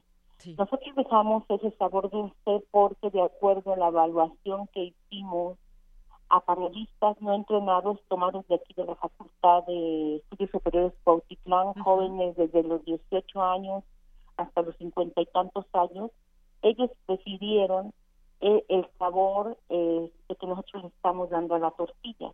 Pero si alguien eh, estuviera interesado en comercializarla, no tenemos ningún problema en darle el sabor salado que, que pudieran eh, a lo mejor preferir algunos consumidores. Otra de las versatilidades que tiene esta masa, que decíamos que es una masa fermentada, es que no solamente puede ser utilizada para elaborar tortillas, sino también puede ser elaborada como la base de una pizza o puede ser elaborada para eh, preparar algún tipo de panecillos como bases, eh, como masas bases para elaborar algún otro tipo de alimento. Sí. Muy bien, entonces tiene un pequeño, una, una variación de sabor, no es como la que comúnmente comemos, pero también puede ser utilizada para que para todos los usos que le damos a la a la tortilla, es decir, en tacos, eh, ponerla en unos eh, huevos divorciados, todo esto, es decir, no no hay en eso diferencia, la podemos utilizar, cambia un poquito el sabor, quizás sería un poco de probarla y acostumbrarnos a ese sabor. Además, por supuesto, a lo mejor pues también nos gusta y si además nos ayuda en un tema de salud, pues qué mejor. Además, otra de las cualidades que tiene la tortilla es que es un alimento que decíamos, independientemente de las eh, de las características de sabor, color, aroma que presenta, es un alimento que podemos eh, eh, presumir que es probiótico y prebiótico, es decir, contiene alimentos, eh, microorganismos que son benéficos para la salud de los consumidores y además está adicionado con fibra, eh, que esto incrementa considerablemente su valor nutrimental, le da un valor agregado a nuestro producto. Nosotros en pruebas que realizamos durante mes y medio, eh, demostramos que esta tortilla conserva esas propiedades probióticas. Los microorganismos que están ahí siguen vivos durante ese tiempo. Oiga, doctora, ¿ya se pueden conseguir estas tortillas? ¿Ya dónde las podemos adquirir? Eh, este, esta tortilla está con, en trámite de solicitud de patente. eh, esto eh, en un momento determinado todavía no se pueden conseguir porque no están en el mercado. Sin embargo, esto no descarta la posibilidad de que si en un momento contáramos con el apoyo, el presupuesto que se requiere, poder montar aquí mismo un taller en donde los alumnos fueran los que las elaboraran, las empaquetaran y comercializaran. Eso no no es problema. Claro, como, entonces... como lo dijiste, Yanira, eh, en pruebas que también hicimos en laboratorio, la tortilla conserva cierta textura y cierta rolabilidad eh, que sí se va perdiendo a medida que se pierde humedad. Sin embargo, basta que esa tortilla, antes de ser calentada, y perdió humedad, se humedezca ligeramente con agua, se ponga al comal y está lista para, para conservar esa regularidad. Muy bien, pues estaremos entonces a la espera de que ojalá que muy pronto, después de conseguir esta patente, bueno, primero conseguirla y se pueda comercializar este producto que hace eh, la UNAM ahí en la FES Cuautitlán, podamos en primer lugar conocerlo y posiblemente adoptarlo. Pero cualquier eh, avance que se tenga al respecto, doctora, yo le pediría que pues nos dé la oportunidad de conocer cuándo eh, puede llegar ese día para que podamos probar estas estas tortillas y esta bebida también de la cual nos nos, nos la hablaba al inicio. sí tiene propiedades eh, antibióticas porque durante el proceso es una bebida fermentada eh, también es una bebida que no existe en el mercado como tal. ¿por qué? porque va es una bebida refrescante adicionada de bacterias lácticas adicionada de probióticos adicionada de otros nutrientes y que durante el proceso de fermentación por eh, estudios que se han que hemos realizado se ha demostrado que se producen compuestos bioactivos que tienen un efecto hipoglucemiante y además tienen un efecto anticolesterolémico. Muy bien. Bueno, pues estamos al tanto. Ya después le llamaremos a ver cómo va todo este tema de la tortilla también. Doctora, por lo pronto, muchas gracias por haber estado aquí en Prisma RU de Radio UNAM. No, muchas gracias a ustedes y en cualquier cosa en, en los que yo los pueda apoyar, con mucho gusto. Muchas gracias, doctora. Hasta luego.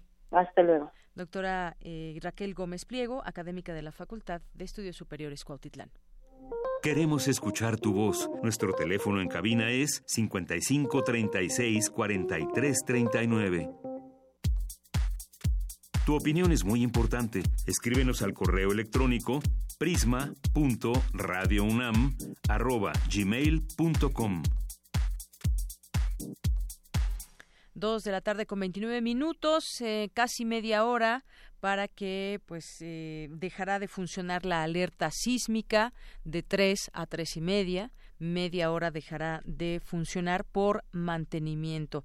Este sistema de altavoces que replican la alerta sísmica dejará de funcionar hoy alrededor de 30 minutos debido a trabajos de mantenimiento. Sin embargo, continuarán funcionando los receptores de alertamiento ubicados en establecimientos públicos en caso de sismo. Bueno, sería muy mala suerte que justamente en esa media hora temblara, pero bueno, es importante dar a conocer esta información. En una conferencia de prensa, el secretario de Protección Civil, Fausto Lugo, detalló que los 10.500 altavoces no replicarán el sonido de la alerta entre las 15 y las 15.30 horas de hoy. Tampoco funcionará la aplicación 911, la cual también emite el alertamiento. Sin embargo, eh, seguirán operando los receptores eh, instalados en escuelas, hospitales, edificios de gobierno y establecimientos públicos, los cuales suman 73.000 en toda la ciudad. En caso de temblor, las patrullas darán aviso a la ciudadanía a través de sus radios. Solamente media hora y hay que estar también pues muy atentos. Como les digo, sería muy mala suerte que en esa media hora se presentara algún temblor, pero importante que, que, sepa que de tres a tres y media dejarán de funcionar los altavoces por mantenimiento. Son las dos con treinta y nos vamos a los temas internacionales. Internacional RU. El jurista Giuseppe Conte presentó hoy juramento como nuevo primer ministro de Italia ante el jefe de Estado Sergio Mattarella, apoyado por el movimiento Cinco Estrellas y la ultraderechista Liga. En una breve declaración ante los medios de comunicación, Conte leyó la lista de ministros y dijo, trataremos con determinación para mejorar la calidad de vida de todos los italianos. Gusto de verlos. Leeré la lista de los ministros del nuevo gabinete con quienes trabajaré. El diputado Luigi De Maio como ministro de Economía, así como el senador Matteo Salvini, quien será el ministro del Interior. Ministro del Interno. El presidente estadounidense Donald Trump criticó al gobierno de Canadá por anunciar medidas en represalia contra los aranceles a las importaciones de acero y aluminio que impuso su país y esbozó lo que parece una amenaza a su vecino del norte con posibles acciones en contra de su industria maderera. La brutal represión de las protestas en Nicaragua dejó ya un centenar de muertos en el último mes y medio, más de 860 heridos y 400 detenidos. Lo que comenzó en abril como una oleada de protestas contra la reforma de seguridad social terminó en un clamor generalizado por la democratización del país y la salida del poder de Daniel Ortega. La situación fue denunciada desde el Parlamento Europeo en voz del comisario de ayuda humanitaria, Christos Staliniades. El pueblo de Nicaragua tiene todo el derecho a protestar pacíficamente y expresar libremente su desacuerdo. Es vital que las fuerzas policiales actúen con la máxima moderación, que se retenga a los grupos armados y que todos los perpetradores de violencia sean llevados ante la justicia.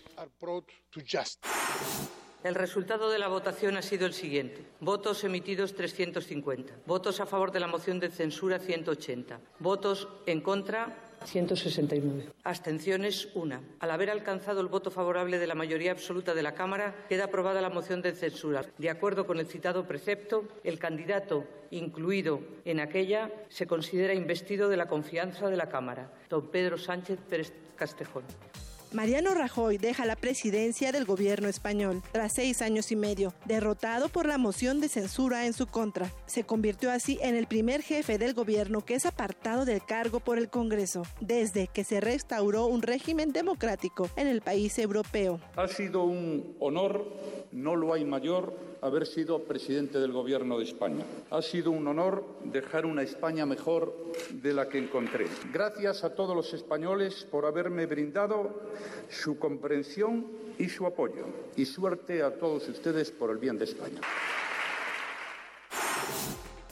La nominación de Pedro Sánchez como presidente representa un retorno destacado. El año pasado fue reelegido inesperadamente para encabezar el Partido Socialista Obrero Español, siete meses después de haber sido destituido en una sublevación de su partido y de haber abandonado su escaño en el Congreso. Ahora Sánchez ha recibido el respaldo de seis partidos para totalizar los 180 votos que necesitaba. Soy consciente de la responsabilidad que asumo, del momento político tan complejo que vive nuestro país y lo que puedo manifestar es que, además de, esa, de ser plenamente consciente, voy a abordar todos los desafíos que tiene nuestro país con humildad, con entrega y sobre todo con mucha determinación.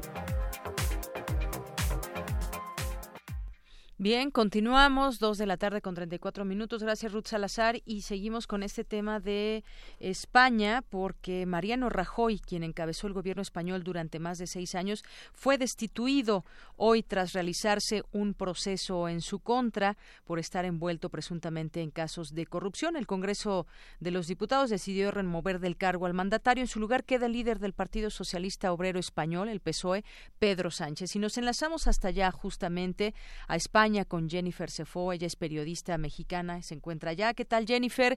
Bienvenida a este espacio. Muy buenas tardes. ¿Qué tal? Muy buenas tardes. Es un gusto saludarte. Bueno, pues platícanos. Hay mucho movimiento allá en España, también opiniones divididas en torno a este tema, la destitución de Mariano Rajoy. Sí, fue, fue un acto que se llevó a cabo el día de ayer, eh, como ya lo han explicado, eh, un debate de moción de censura propuesto justamente por los socialistas, por Pedro Sánchez, que en este último año había estado junto a Rajoy eh, tratando de resolver los conflictos, sobre todo con Cataluña, que implicaban a Cataluña en, en toda esta crisis eh, española. Justo él es el que, el que propone esta moción de censura y que se vota el día de ayer en el, en el Congreso y donde sale perdiendo Mariano Rajoy se ha criticado mucho la, la actuación del, del ya expresidente de España. ¿Por qué? Pues, pues la, la ausencia de siete horas en, en, el, en este Congreso, en ese hemiciclo, cuando se estaba debatiendo pues realmente el futuro de España y el futuro de la presidencia. Eh, pues se, se criticó mucho esta ausencia y la actitud de Soraya Sáenz de Santa María que de alguna forma sí a ver que ella guardaba el lugar en el hemiciclo de Mariano Rajoy, que estuvo eh, todo ese tiempo en un restaurante en la capital, en Madrid. Ahí estuvo eh, durante, durante todo este debate. Ahora, eh, pues esta, estas votaciones por Pedro Sánchez, por este gobierno socialista que, que se ha llevado a cabo el día de hoy, 180 votos a favor, eh, se culpa, hay mucho malestar eh, por parte del, de la cúpula del PP, el partido de Mariano Rajoy, se culpa a, sobre todo, Albert Rivera, Albert Rivera de Ciudadanos, por no haber dado el apoyo eh, suficiente de Ciudadanos al gobierno del PP para poder salir adelante de todo de todo lo que estaba implicando el, el gobierno bueno los partidos socialistas en contra en contra del PP. Todo esto se abre a partir de diferentes circunstancias que han pasado en España, que la gente está molesta, que la gente no está a gusto con lo que está pasando, eh, iniciando por la crisis económica que existía en España desde hace ya unos años y que Mariano Rajoy siempre había dicho que estaban saliendo de esta crisis, sin embargo, eh, en una en, la vida normal la crisis continúa las ofertas de empleo no han subido a pesar de lo que se lo que se decía por parte del gobierno y este es uno de los puntos principales que Pedro Sánchez eh, decía que no estaba cambiando durante el gobierno de Mariano Rajoy. Después eh, pues los los papeles de Bárcenas este este punto de lavado de dinero que se hizo alrededor de la cúpula del PP en años anteriores y que ha tenido ya un proceso de 10 años que hasta ahora han sido culpados y que la justicia ha admitido que sí se hizo muchos desvíos de dinero. Hay papeles que comprueban estos desvíos de dinero, pero como no se puede asegurar que, que los personajes que están implicados en estos papeles realmente tuvieron en su poder el, el, el, efectivo, el dinero, los euros, sí.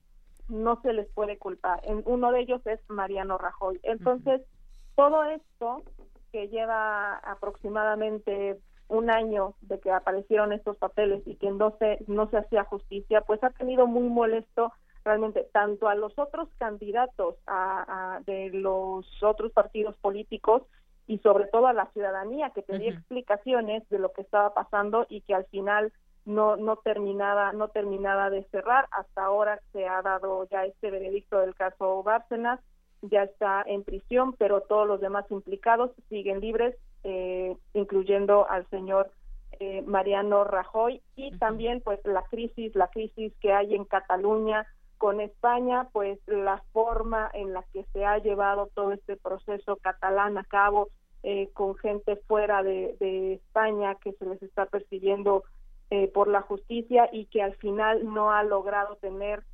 ningún acuerdo, ningún diálogo, ninguna forma de solución tangible hasta hasta hasta el día de hoy pues es una es fue una crisis eh, fue todo fueron muchos acontecimientos juntos los que llevaron eh, a esta moción de censura que desde que se inició la democracia en, en España no se había tenido la necesidad de abrir un caso como este Así es, eh, Jennifer. Y bueno, eh, quedaba en algún momento antes de que se diera su destitución la posibilidad de que dimitiera también eh, Mariano Rajoy en vez de ser destituido. Y bueno, pues ante esta crisis también él negó ya su participación en el caso. Eso tendrá también que comprobarse. Algo lo mencionabas tú en este en este momento.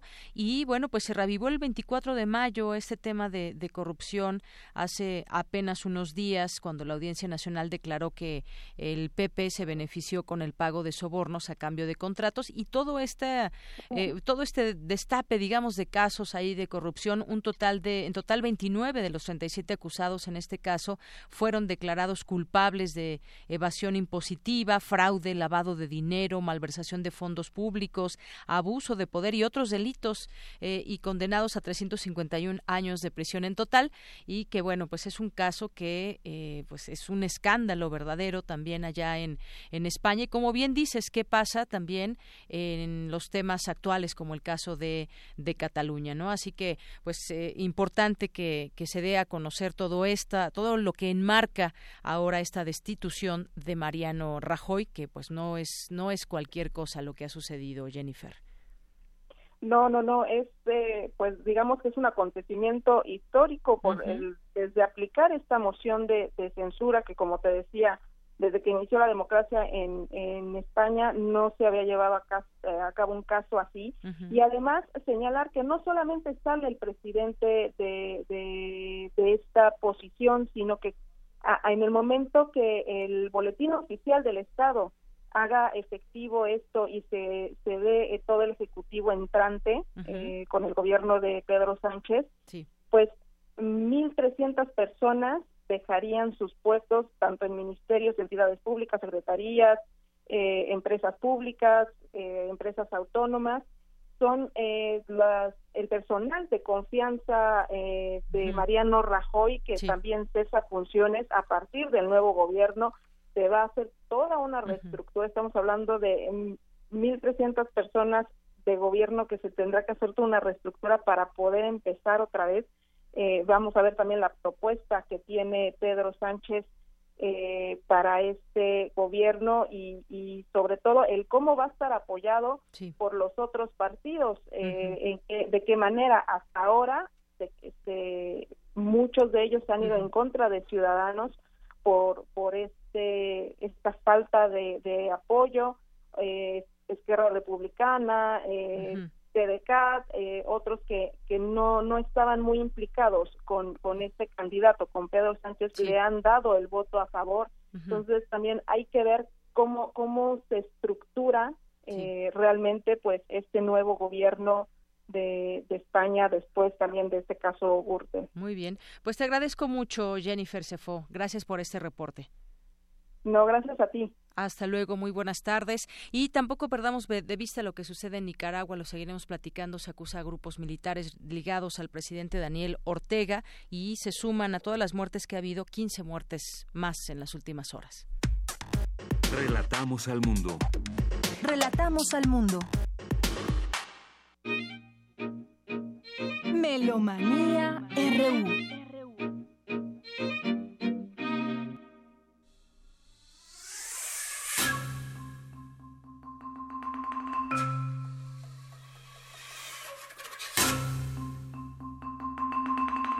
Y así arranca hoy Melomanía RU con Dulce Wet. ¿Cómo estás, Dulce? Bienvenida a este espacio. Muchísimas gracias. Muy bien. Pues siempre emocionada de tantos conciertos. Tenemos en la línea Gabriela Ortiz.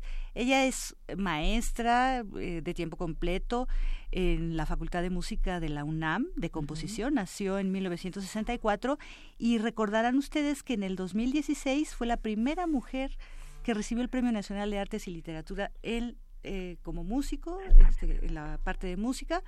Así que bueno, con regularidad estrena obras, afortunadamente, en nuestras principales orquestas del país. Una de ellas, bueno, la Orquesta Sinfónica Nacional, que estrena Antrópolis.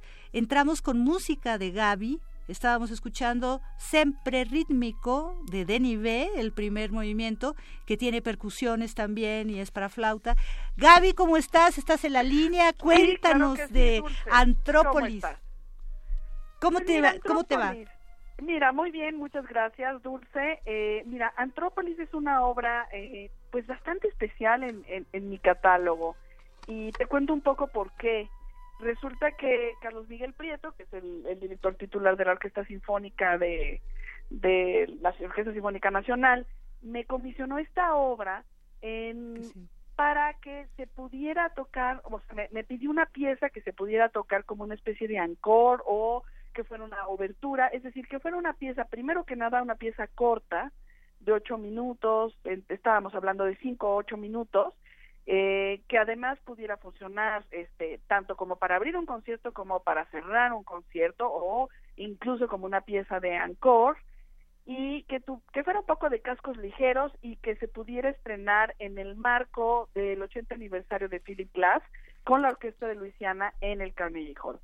Entonces, bajo esta, este, digamos, estas este, peticiones de Carlos Miguel, eh, yo decidí escribir Antrópolis, Antrópolis, eh, eh, siempre, bueno, me ha gustado mucho el, baile, me gusta mucho bailar, me gusta mucho el mambo, ¿no? Me gusta mucho la música de Pérez Prado y siempre que he podido he asistido a estos salones de baile como es el Salón Los Ángeles, que, que todavía afortunadamente existe, o el, el California Dancing Club que está en la casa de Tlalpan, pero también siempre me llamó la atención estos salones de baile eh, eh, como el Salón México, ¿no? Estos que, que son como de la época de oro del cine mexicano, este, es decir, el Salón Colonia, que ya desafortunadamente no, no, no existe, este, que se, lo, cerraron, eh, están los infiernos, que también me divertía mucho, yo llegué a ir a los infiernos, este, y, y, es decir, este, siempre quise como rendir una especie de homenaje, una especie de homenaje sonoro a estos este, centros de baile o estos cabarets entonces de ahí un poco este, utilizar la palabra antro, ¿no? Porque a, partir como de los 80 se generalizó mucho esta palabra de vamos al antro, ¿no? Y, este y escribir esta obra que se llama Antrópolis, ¿no? Que que de alguna manera es una especie de recorrido por estos lugares tan emblemáticos de la Ciudad de México. Pues maravilloso también si pensamos que todo el programa de que se ofrece tanto hoy en la noche a las 8 de la noche como el domingo a las 12 y cuarto es de música contemporánea, ¿no? Pues sí, afortunadamente, este, pues todos los compositores que se van a tocar esta noche y el domingo, como tú bien lo dices, lo dices, este, somos compositores vivos y yo creo que eso es bien importante para la música.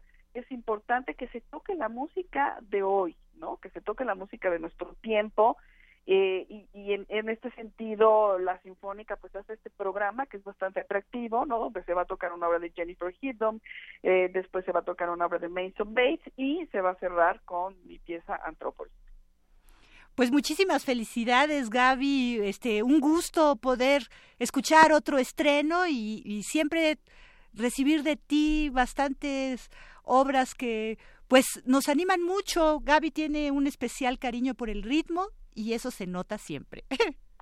Sí, me, pues bueno, más en esta pieza, digo, lo, el título lo dice todo, Antrópolis, y yo creo que eh, no se van a arrepentir de, asistir al concierto porque además tenemos algunas sorpresas un poco fuera de, lo común en, la música de concierto, que no se las quiero adelantar, pero que van a disfrutar y que van a ayudar a que esto sea una experiencia, espero yo, distinta. Así que están cordialmente invitados todos aquellos que les interesa escuchar la música de compositores vivos, de compositores mexicanos, en este caso este su servidora, y ojalá que además escuchar música que se disfruta, que se que, porque Antrópolis también eh, tiene este sentido, ¿no? De disfrute, de, de este sentido de, de, de baile, por así decirlo. Así que eh, ojalá que nos puedan acompañar. Pues seguro, y bailarán nuestras neuronas, eh, si no nos dejan pararnos a bailar. pues muchas felicidades, Gaby, pues muchísimas gracias. Gracias, Dulce. Gracias a ti. Hasta luego. Chao, Gaby. Bueno, pues todas las orquestas de este fin de semana, la verdad, tienen un programa muy eh, interesante y rico. Pues también tenemos a la UFUNAM en el ALEF y esto se los diremos, vayan preparándose con el teléfono porque tenemos pases, tenemos boletos. Pero, ¿qué les parece si nos vamos ahora a la invitación que nos hace Graciela Morales? Es una soprano, porque van a interpretar nada menos y nada más que Satiricón de Bruno Maderna. Esto es un estreno en México. Esta obra se estrenó ya que había muerto Bruno Maderna en el 76 como tal, como ópera. Pero él tiene dos grabaciones y un poquito de lo que estamos escuchando es el propio Bruno Maderna.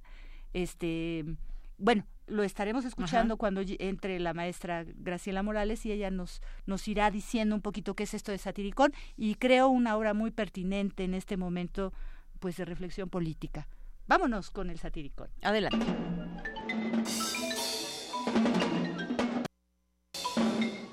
Hola, melómanos de Prisma RU, soy Graciela Morales y en esta ocasión los quiero invitar a asistir a una gran producción operística que se llama Satiricón de Bruno Maderna. Esta producción la estamos haciendo con Cepro Music, que es el Centro de Experimentación y Producción de Música Contemporánea, con el director musical José Luis Castillo y el director en escena David Gaetano. Esta ópera se presentará mañana, sábado 2 a las 7 de la tarde en el Centro Nacional de las Artes y el domingo 3 a la 1 de la tarde. Esta ópera es muy especial porque aparte de ser un estreno en México, es una ópera que desafía mucho y explora mucho la forma en la que vemos hoy la ópera. Es una producción y es una ópera que se basa en Satiricón que es un texto, una obra original de Petronio. La obra es muy grande y en esta ópera nada más abarca el banquete que ofrece Fortunata a Trimal. Los voy a dejar con un extracto de un área de Fortunata que espero que les guste y los invite un poco más a asistir a esta fabulosa ópera.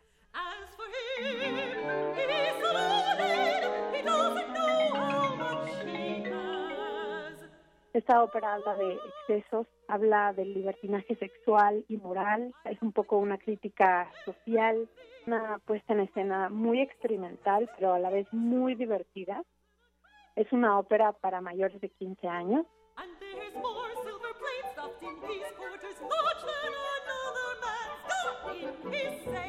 Vayan, dense una vuelta, no se van a arrepentir y se la van a pasar súper bien. Aparte de que es muy corta. espero verlos ahí. Bye.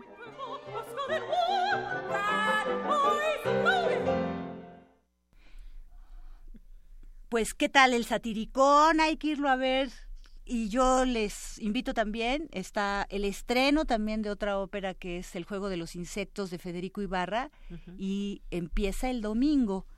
Generalmente Bellas Artes ofrece funciones de ópera los jueves y los domingos. Los jueves a las 8 de la noche y los domingos. Entonces la semana que entra va a haber también ópera en Bellas Artes a partir de este domingo y hay que oír a Federico Ibarra, quien también es importantísimo compositor mexicano. ¿Y qué les parece? Recordarán ustedes que la semana pasada tuvimos a Sebastián Gutiérrez y a la maestra Coral Sayas, directora general del CIEM, quienes nos están invitando a un taller de tabla y oímos un poquito lo que hizo Sebastián viene Murli Manojar y entonces nos mm, tenemos la otra parte de la invitación ahora para que apartemos, no mañana porque mañana nos vamos a Satiricón, sino el otro sábado 9 de junio a las 8 de la noche para este, escuchar un poco lo que hacen los alumnos del CIEM con Murli Manojar. Vámonos a esa invitación. ¿Qué tal amigos melómanos? Estamos aquí nuevamente viernes primero de junio.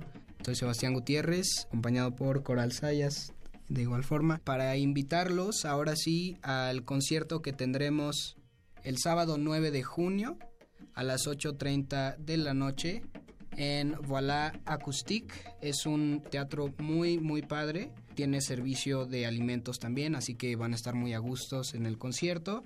Se encuentra en Avenida Ejército Nacional 843 y pueden adquirir sus boletos a través de Ticketmaster o a través de nuestra página www.murlyenmexico.com.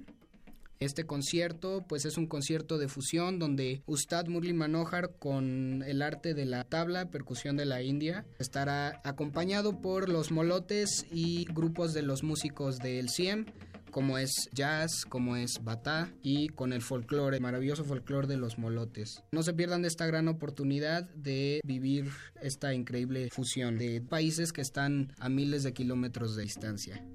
Queridos amigos de Melomanía Prisma RU, soy Coral Sayas y los volvemos a invitar aquí Namsim y yo a que asistan al concierto del sábado 9 de junio a las 8.30 de la noche. Acompáñenos, va a ser una muy interesante experiencia con los maestros, los alumnos y exalumnos del CIEM y con el maestro Murli Manohar.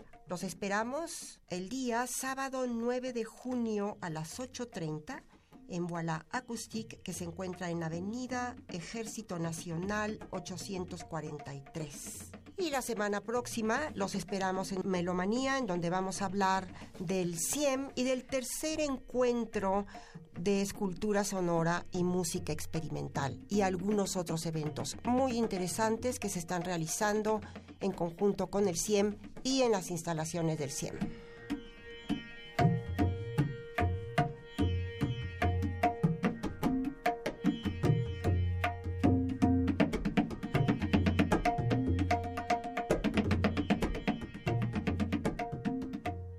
Los golpes de la tabla llevan nombres, por ejemplo, este se llama ta, este se llama tun y este se llama titer. Tenemos ge y también tenemos que.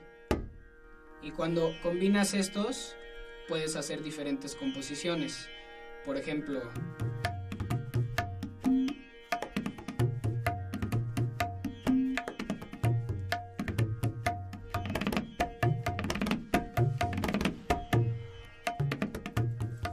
Los esperamos el día sábado 9 de junio a las 8.30 en Voilà Acoustique, que se encuentra en Avenida Ejército Nacional 843. Ahí los esperamos.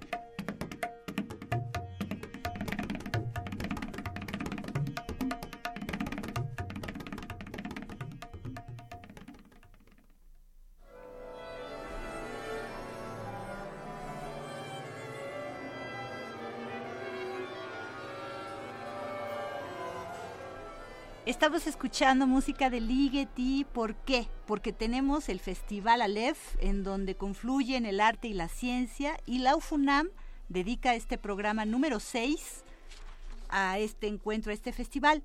Tenemos a Deyelin como director huésped y Vlada Vasilieva en el piano.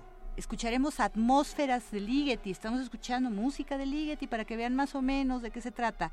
Prometeo, el poema del fuego de Scriabin, y la Sinfonía número 3 Renana de Schumann. Hay tres pases dobles para mañana sábado 2 de junio.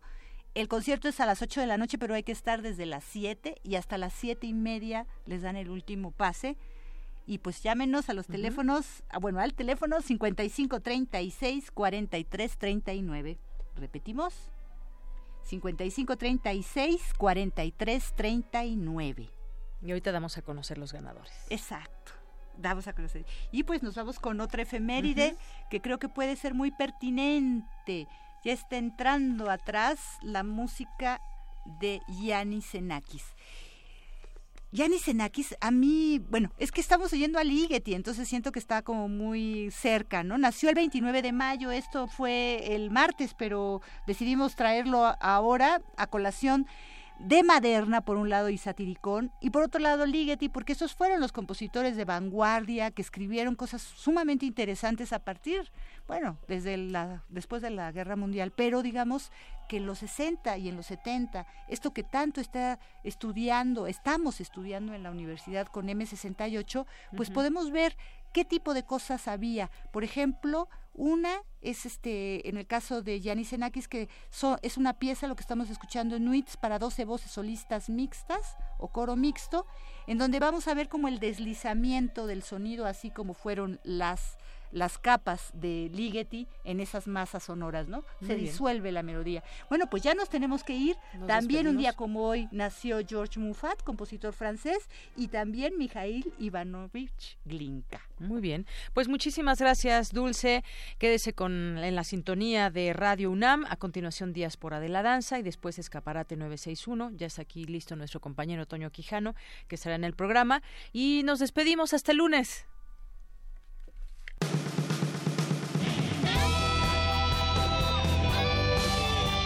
Prisma RU. Relatamos al mundo.